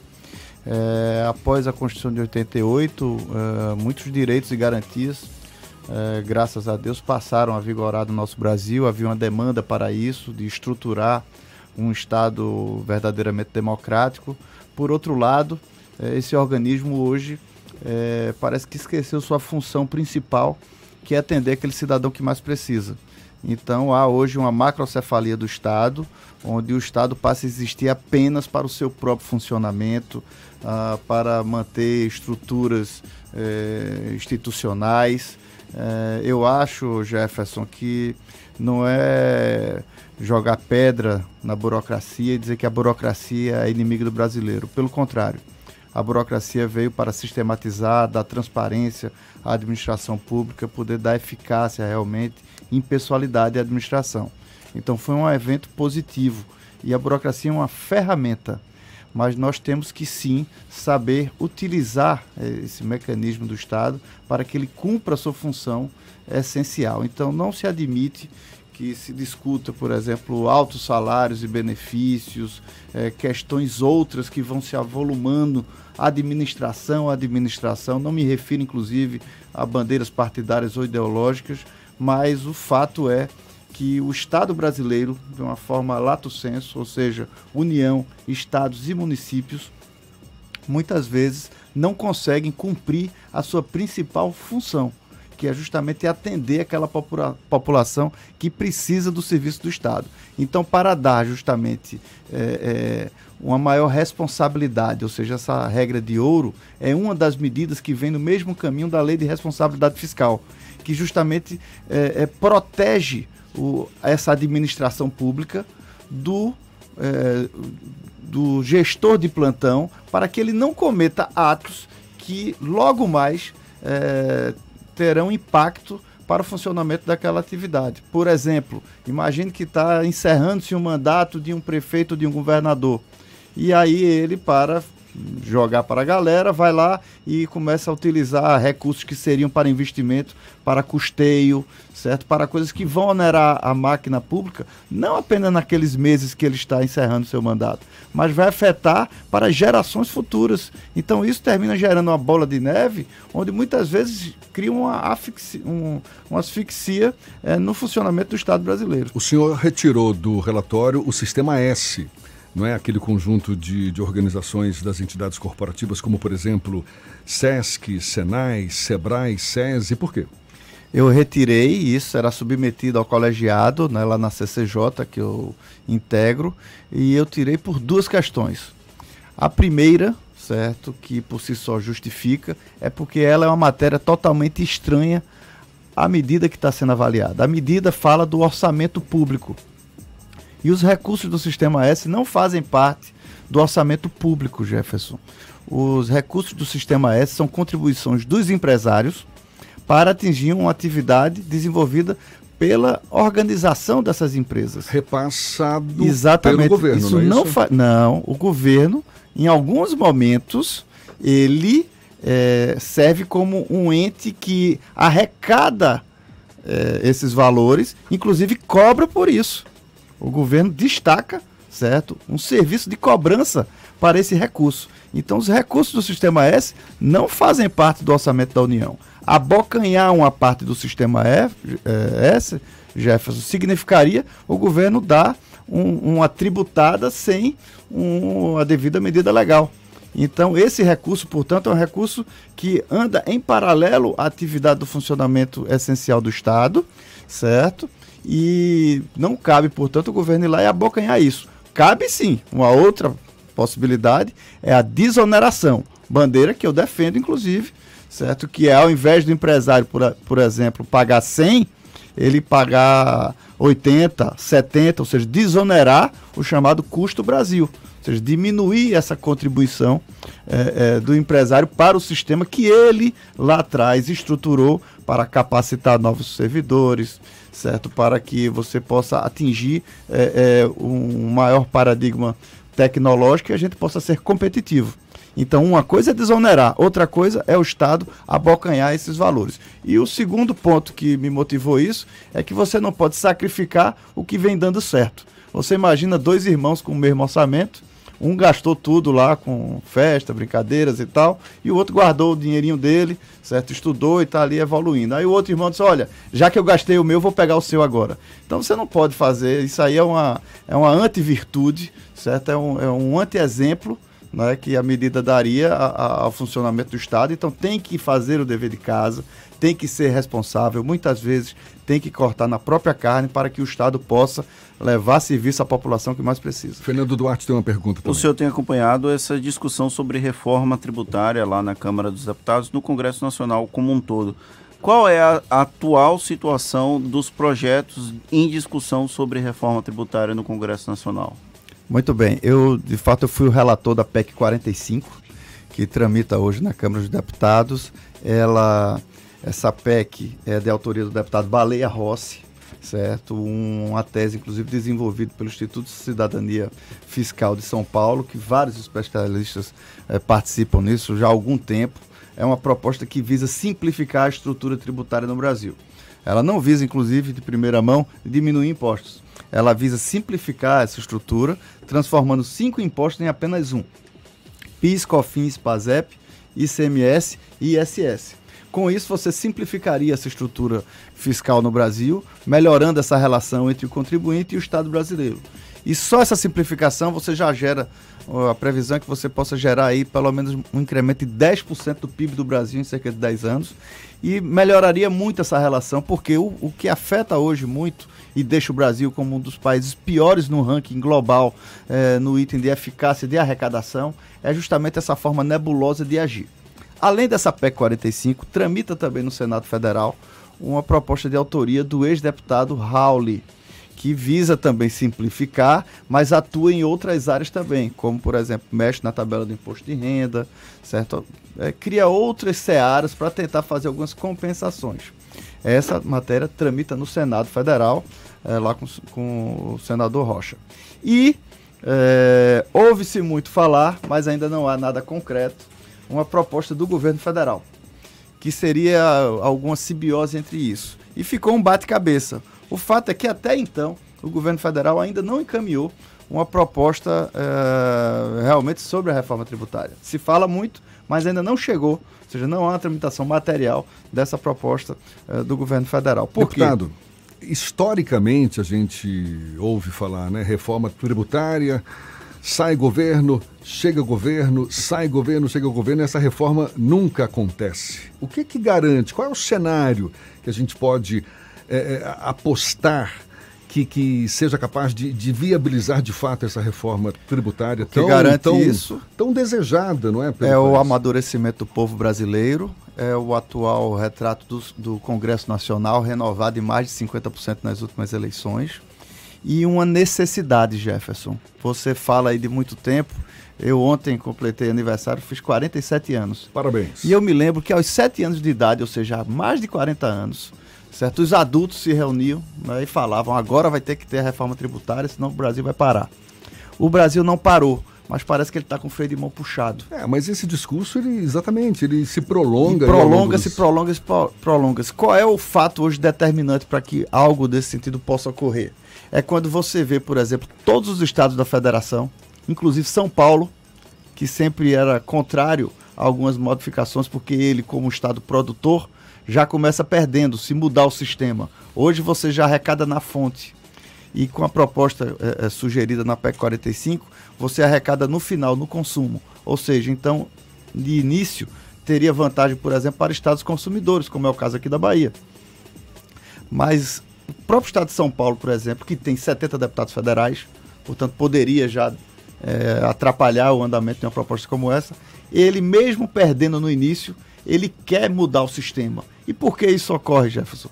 porque já está comprovado que o sistema atual é inviável. Ele parece que tem um grande faturamento, mas quando espreme, não tem o recurso financeiro nos cofres do Estado. Por quê?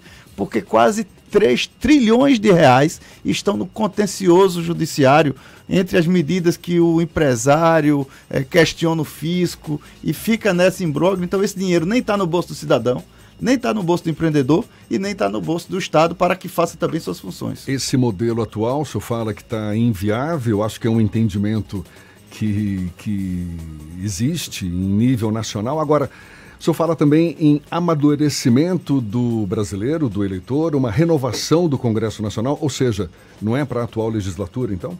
É para a atual legislatura. Esse amadurecimento se dá agora. Você está numa num Congresso Nacional, Jefferson, que mais de 50% mudou na última eleição.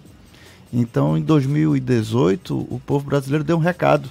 Um recado que estava já é, sufocado com o peso justamente né, do Estado cada vez mais querendo um quinhão maior, certo? Ou seja, é, é muito que o brasileiro trabalha para pagar impostos e você não vê os serviços do Estado pela outra ponta. Então chegou a um estágio já de, de, de sensibilização da nossa sociedade, onde, por exemplo, é, a questão da nova CPMF, que se aventou, que o secretário especial da Receita Federal falou, que foi negado três vezes pelo presidente Bolsonaro, culminando na demissão dele, é, é, de uma forma tão sensível que hoje uma proposta como essa não tem aprovação do Congresso Nacional. Então falou o presidente da Câmara, falou o presidente do Senado, por quê? não se quer criar novos impostos. Você quer fazer, ou seja, um reordenamento com o que está aí. Mas aumentar você não admite mais. Porque até então, Jefferson, toda vez, ou seja, foram vários episódios que se falaram aí nesse período sobre reforma tributária. No final, não ocorria reforma tributária e o povo brasileiro ganhava de brinde uma nova contribuição federal. O COFINS, certo? Uma CPMF transitória e por aí vai. E isso gerou o quê? Essa macrocefalia de Brasília, que fica com a maior parte da arrecadação, enquanto estados e municípios que têm muitas obrigações ficam com pires na mão, sem ter os meios para fazer valer os seus serviços. Deputado federal João Roma, do Republicanos, conversando conosco aqui no Isso é Bahia. A gente retoma essa conversa já já. Agora 24 minutos para as 9 na tarde, FM.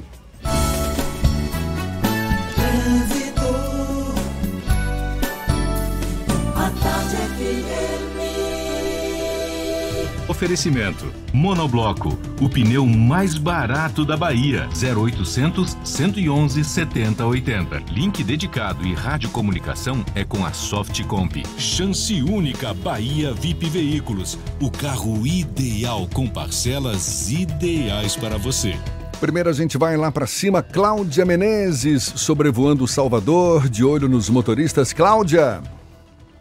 Oi, Jefferson. Olha, BR-324 ainda com trânsito difícil, viu? No trecho entre Simões Filho e Águas Claras, no sentido Salvador, por causa dos reflexos do acidente em Pirajá, que falei mais cedo. A rodovia já foi liberada nesse trecho do acidente, mas seguem aí os reflexos. Então, você que está na rodovia, você pode fazer um corte ali na Cia Paripe para chegar na suburbana, depois desça a suburbana para chegar na região da Cidade Baixa, né? A suburbana tem um pouquinho de lentidão só no final ali no Uruguai, mas nada que chegue a preocupar. Realmente o trânsito na, na BR está bem mais difícil. Você pode também pegar assim aeroporto, você que chegou ali em Simões Filho, um pouquinho depois, pega assim aeroporto, mas assim aeroporto ela já está com bastante intensidade, muita gente já está desviando, né, pela assim aeroporto. Mas se seu destino for a região do aeroporto, pode pegar também assim aeroporto. Com a Unimed você tem soluções em saúde que combinam com o seu negócio. Ligue 0800 268 0800. Unimed, cuidar de você, esse é o plano. Contigo, Jefferson. Obrigado, Cláudia. Tarde FM de carona com quem ouve e gosta. E olhe, já já termina hoje prazo para o recadastramento de celulares pré-pagos na Bahia. E a Receita Federal paga nesta segunda o sexto lote de restituição do imposto de renda. E a gente retoma também o bate-papo com o deputado federal João Roma, do Republicanos. Tudo isso aqui no Isso é Bahia, agora 22 minutos para as 9 na Tarde FM. Você está ouvindo Isso é Bahia. Só a Caoa tem preços incríveis. HB20 nova geração 2020 a partir de R$ 46.490. Mais documentação e IPVA 2019 grátis. Aproveite também. Creta Atitude 2020 1.6 automático por R$ 72.490. Visite HMB Caoa Lauro de Freitas, Rua Luiz Antônio Nogueira 75 Centro. Telefone 3032 2350 ou consulte caoa.com.br. No trânsito dê sentido à vida. Pra quem vai casar. Olá, eu tô procurando um apartamento de um quarto. Pra quem vai ter filhos. Desculpa, na verdade é um dois quartos. Pra quem vai ter gêmeos. Olha, eu vou mudar de novo, preciso de um três quartos. Salão Imobiliário 2019. Residenciais e salas comerciais das principais incorporadoras do mercado imobiliário com vantagens e oportunidades para você. O imóvel que você busca está aqui. De 21 a 24 de novembro no Shopping da Bahia, segundo piso. Realização Ademe Bahia. Patrocínio Caixa. Governo Federal. Sair de fábrica com 78 anos de aventura é uma exclusividade de todos os carros Jeep. Definir os próximos caminhos dessa história está nas suas mãos. Isso é Jeep. Este é o mês para você fazer história em um Jeep. A melhor condição do ano e a primeira parcela só depois da Páscoa. Jeep Compass a partir de R$ 109.990 e Jeep Renegade a partir de R$ 76.990. Faça um test drive e conheça. Consulte condições em ofertas.jeep.com.br. No trânsito, dê sentido à Que vida. tal começar 2020 de um jeito diferente? Venha para o Réveillon do Salvador Shopping, uma festa para toda a família, com show exclusivo de Margarete Menezes, banda baile de autor e DJ. Escolha entre os restaurantes Almari, Ferreiro, Gatai e 33 Steakhouse e aproveite o serviço All Inclusive. Tem ainda Espaço Kids, um parque com monitores e brinquedos para todas as idades. 31 de dezembro no Espaço Gourmet. Mais informações no site Salvador Shopping. Diferente para você. Camaçari tá outra coisa. Pra mim, que roda a cidade toda, tô vendo a diferença. É rua asfaltada por toda a cidade. A Jorge Amado tá ficando novinha. A mobilidade avançou como nunca em Camaçari. E agora, a duplicação do viaduto do trabalhador já foi iniciada. A gente sabe que as obras geram transtornos, mas a maior obra de mobilidade do município dos últimos anos vai resolver não apenas o trânsito da região, vai preparar Camaçari para o futuro. Vai ficar uma beleza mesmo. Melhor do que já está. Prefeitura de Camaçari, cuidando de quem mais precisa. Novembro derruba preço Baviera. A Baviera está em obras e vai derrubar os preços para você. T-Cross Comfortline 2020 a partir de 89.990. Polo 2020 a partir de 47.990. Jetta GLI com taxa zero. Seminovos com garantia e procedência, mais IPVA e transferência grátis. Black Friday nova Volkswagen. Vale. Baviera 3340-3020. Avenida ACM Iguatemi. No trânsito de sentido à vida. Consulte condições. Voltamos a apresentar Isso é Bahia. Um papo claro e objetivo sobre os acontecimentos mais importantes do dia. Agora, 8h41 e a gente retoma o bate-papo com o deputado federal João Roma, do Republicanos. Fernando tem uma pergunta. Agora vamos sair um pouco da parte de deputado federal e vamos para a parte política. Ele que é integrante do Republicanos, antigo PRB, em 2016 foi cotado para ser vice do prefeito Assemineto, então candidato à reeleição. Como é que está o processo eleitoral de 2020? O Republicanos vai ter uma candidatura própria aqui em Salvador, vai ter uma composição com o prefeito Assemineto. João Roma pode vir a ser candidato a prefeito? Olha, tudo é possível na política, né? O... Todo mundo fala isso, né? É muito bom. O que se considera agora é o seguinte, Fernando. É, número um, o PRB, o atual Republicanos, é um partido que não só tem uma estrutura partidária né, muito grande hoje no Brasil inteiro, ele é inclusive hoje na representação federal um pouco maior que o próprio Democratas, né? E aqui, é, especialmente em Salvador, você tem dois deputados federais entre os deputados federais mais votados da cidade de Salvador. É? Eu que tive 34 mil votos, Marinho teve quase 40 mil votos. Então é um partido que efetivamente tem trabalho, certo? E, e representatividade não só política, mas também eleitoral na cidade de Salvador. Mas é um partido que, desde o início da gestão do prefeito Assemi Neto, tem sido é, parceiro e protagonista, inclusive na gestão. Né? Um partido que tem sido talvez o principal aliado do prefeito Assemi Neto em todas as questões.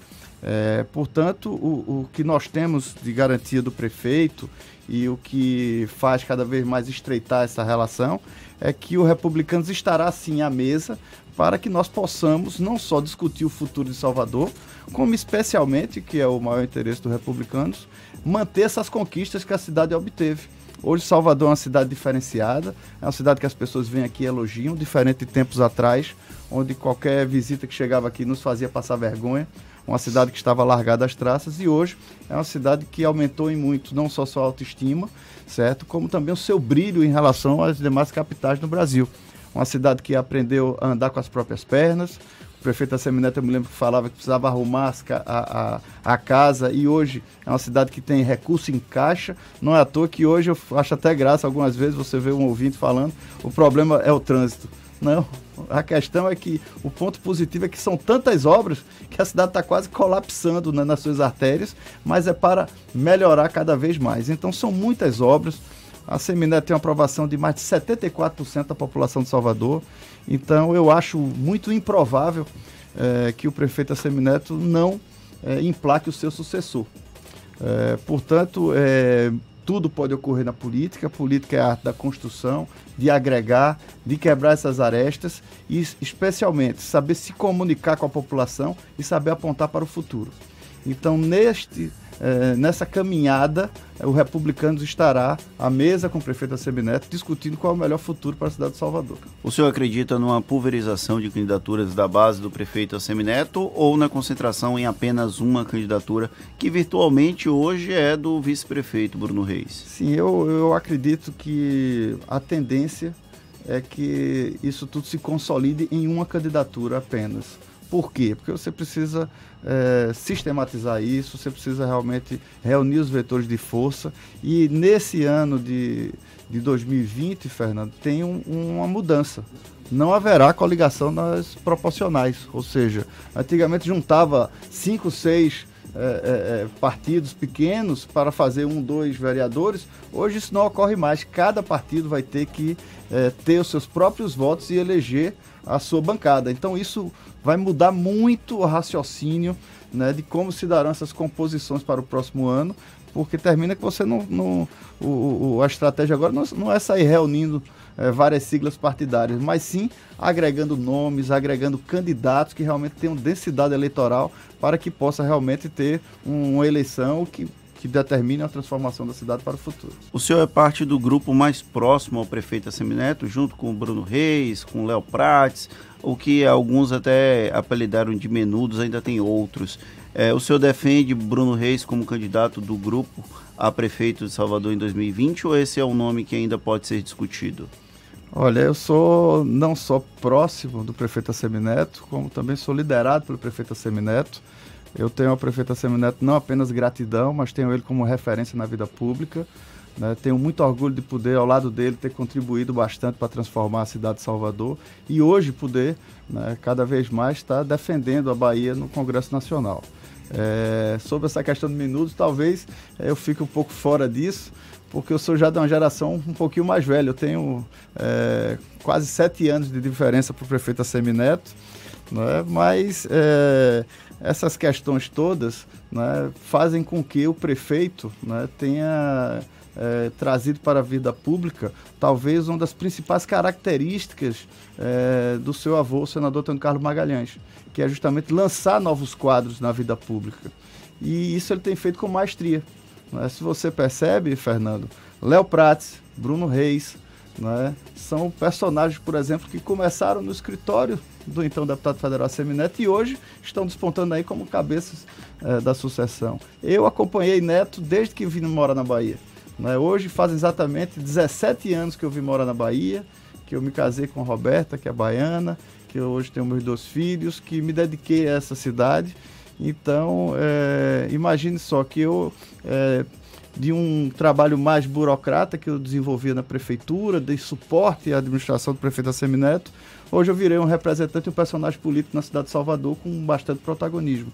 Então acho que essa característica de você fomentar né, torna realmente a liderança de Assemineto destaque hoje no Brasil. Porque o verdadeiro líder não é aquele que tem muitos seguidores, mas é aquele que consegue formar novos líderes. Deputado João Roma, do Republicanos, deputado federal, conversando conosco, ele que fez aniversário ontem, mais uma vez, parabéns e muito obrigado pelos esclarecimentos, pela disponibilidade, pela atenção dada aos nossos ouvintes. Bom dia. Muito bom dia, Jefferson. Eu agradeço muito essa oportunidade de poder estar aqui na Tarde FM participando do Isso é Bahia e fico à disposição, eh, não só presencialmente aqui no estúdio, mas também de Brasília. Eh, são muitas atividades que ocorrem lá no dia a dia e eu me coloco, portanto, inteiramente à disposição sua e do Fernando para que possamos cada vez mais trazer esclarecimentos, conversar sobre temas que não só desperte a curiosidade do nosso ouvinte, mas também que faz mover um pouco da sua cidadania, que eu acho que é tudo que o Brasil precisa, que essa cidadania é, se reverta realmente com eficácia, com maior participação, que o sentimento republicano aflore cada vez mais. Muito obrigado. Agora, 8h49, a gente dá sequência ao giro pelo interior do estado. Vamos ao extremo oeste, a Luiz Eduardo Magalhães, J. Alves, da Cidade FM. Bom dia, Jota. Bom dia, Jefferson, Fernando, equipe ouvintes do Isso é Bahia. A partir de agora, destacaremos as principais notícias do Oeste Baiano, diretamente de Luiz Eduardo Magalhães, a capital do agronegócio. Ações contra a dengue são intensificadas em Luiz Eduardo Magalhães e população tem papel fundamental no processo.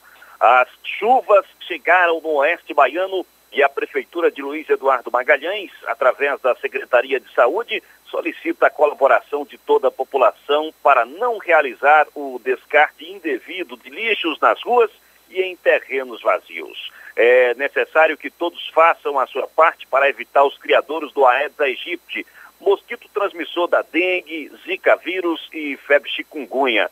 A Prefeitura de Luiz Eduardo lançou uma campanha, pois sabe que o apoio da população é indispensável para o trabalho de prevenção evitar o acúmulo de água em garrafas, pneus e vasos de plantas, cobrir as caixas d'água, armazenar o lixo em sacos plásticos fechados, são atitudes simples e muito eficientes. Falando agora de barreiras, tarifa de ônibus mais cara a partir de hoje. Visando assegurar o equilíbrio econômico, financeiro, contratual e a continuidade do serviço público de transporte coletivo de passageiros do município, a Prefeitura de Barreiras acolheu solicitação da concessionária Aviação Cidade de Barreiras no sentido de reajustar a tarifa do transporte coletivo. O reajuste é de 15,27% e já está valendo a partir de hoje.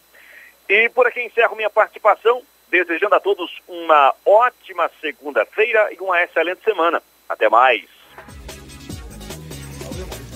Agora são 8h51 e a Prefeitura de Feira de Santana investiga a origem de mais de 8 toneladas de resíduo despejado no município, Fernando. Exatamente, a Prefeitura de Feira está investigando o descarte de aproximadamente 8 toneladas de um resíduo, de um resíduo com forte odor despejados nas regiões de Lagoa Grande, Lagoa das Pedras e Estrada de Carro Quebrado, estradas localizadas no distrito de Maria Quitéria. O material começou a ser removido neste final de semana. Os moradores suspeitam que o material seja o óleo que está sendo retirado das, das praias ou betume usado na pavimentação de ruas, mas técnicos descartaram as duas hipóteses. A prefeitura alerta os moradores para evitar contato com o resíduo. E olha, atenção, você que tem linha telefônica pré-paga, é que hoje é o último dia do prazo para recadastrar e atualizar os dados sob risco de bloqueio do serviço. A medida faz parte do projeto da Anatel, Agência Nacional de Telecomunicações, para a criação do Cadastro Nacional de Usuários dos Serviços de Telefonia Celular Pré-Paga. Esta é a última fase da campanha de comunicação aos consumidores com cadastros desatualizados fase realizada pelas prestadoras Algar, Claro, Oi, Sercontel, TIM e Vivo. Os usuários de pacotes pré-pagos estão sendo acionados pelas operadoras por mensagem de texto, ligações ou pop-ups em sites. O procedimento é aplicado apenas aos usuários com pendências cadastrais. As operadoras também disponibilizaram canais de atendimento para fornecer mais informações sobre o recadastramento.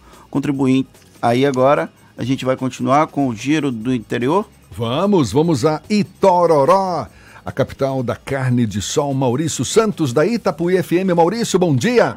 Bom dia, Jefferson. Bom dia, Fernando. Bom dia a todos os ouvintes do Isso é Bahia. Bom dia para toda a Bahia. Ótima segunda-feira. Olha, vamos falar aqui de intermunicipal. Vamos à cidade vizinha, vamos a Itapetinga.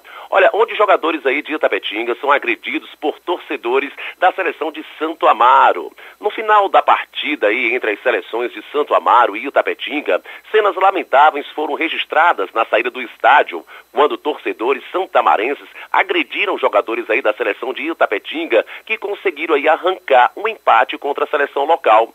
Segundo apurou aí o Sudoeste, hoje, os jogadores Gil e Dondon foram vítimas de agressão por parte de torcedores que invadiram o campo no final do jogo. O blog apurou também que a polícia já havia saído do estádio, mas teve que retornar para dar cobertura aos jogadores e torcedores de Itapetinga.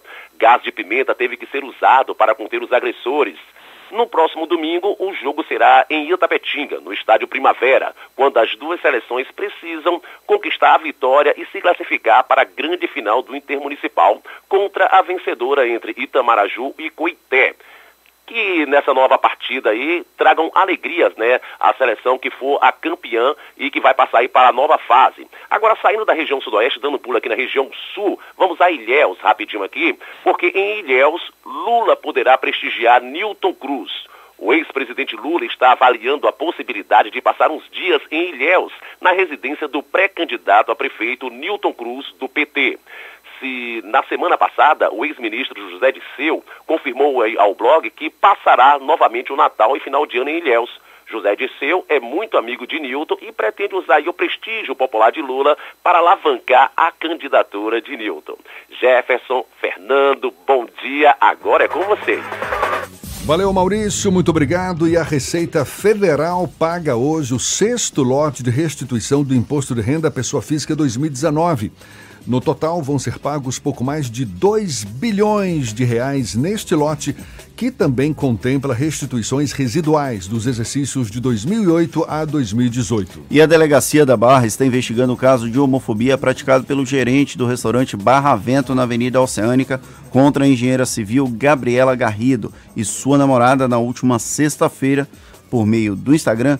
Gabriela fez uma denúncia contra o estabelecimento que em nota repudiou todo e qualquer ato de intolerância a gênero, cor, sexualidade, entre outras, que violam o direito humano e a liberdade de escolha. Ainda segundo a nota, o caso não passou de uma interpretação equivocada da consumidora. Temos notícias também diretamente do portal à tarde. Thaís Seixas atualiza a gente. Bom dia, Thaís.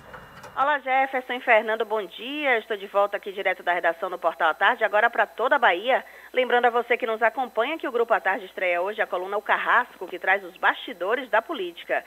E aqui no Portal Tarde você fica por dentro da primeira feira literária de Canudos, a Flican, que começa na quinta-feira com uma programação diversificada para todos os públicos. Com o tema O Sertão vai virar arte, o evento vai reunir lançamentos de livros, desfile literário, exposições, exibição de filmes e apresentações musicais e teatrais. Tudo isso ocorre na cidade de Canudos, no sertão baiano, até domingo. A entrada é gratuita e a programação completa está disponível no site flicam.com.br.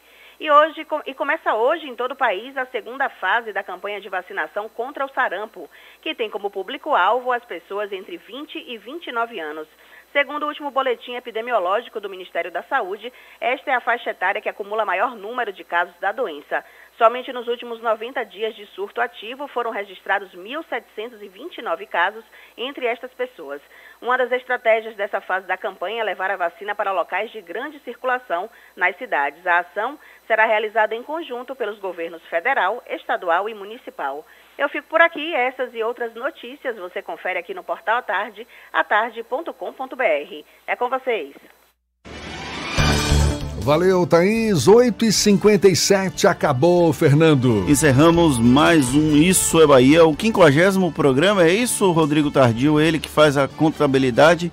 Quadragésimo, quinquagésimo, quinquagésimo, 50 programas, 45? 45 programas. A gente está de volta. No último sábado completamos dois meses no ar. A Zeneide mandou uma mensagem no próprio sábado parabenizando o programa por esses dois meses.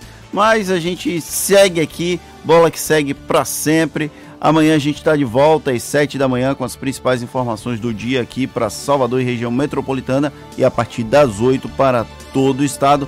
Um grande abraço para vocês e nos vemos amanhã. Muito obrigado pela companhia, pela parceria, pela confiança. A semana está só começando. Aproveite bem a segunda-feira.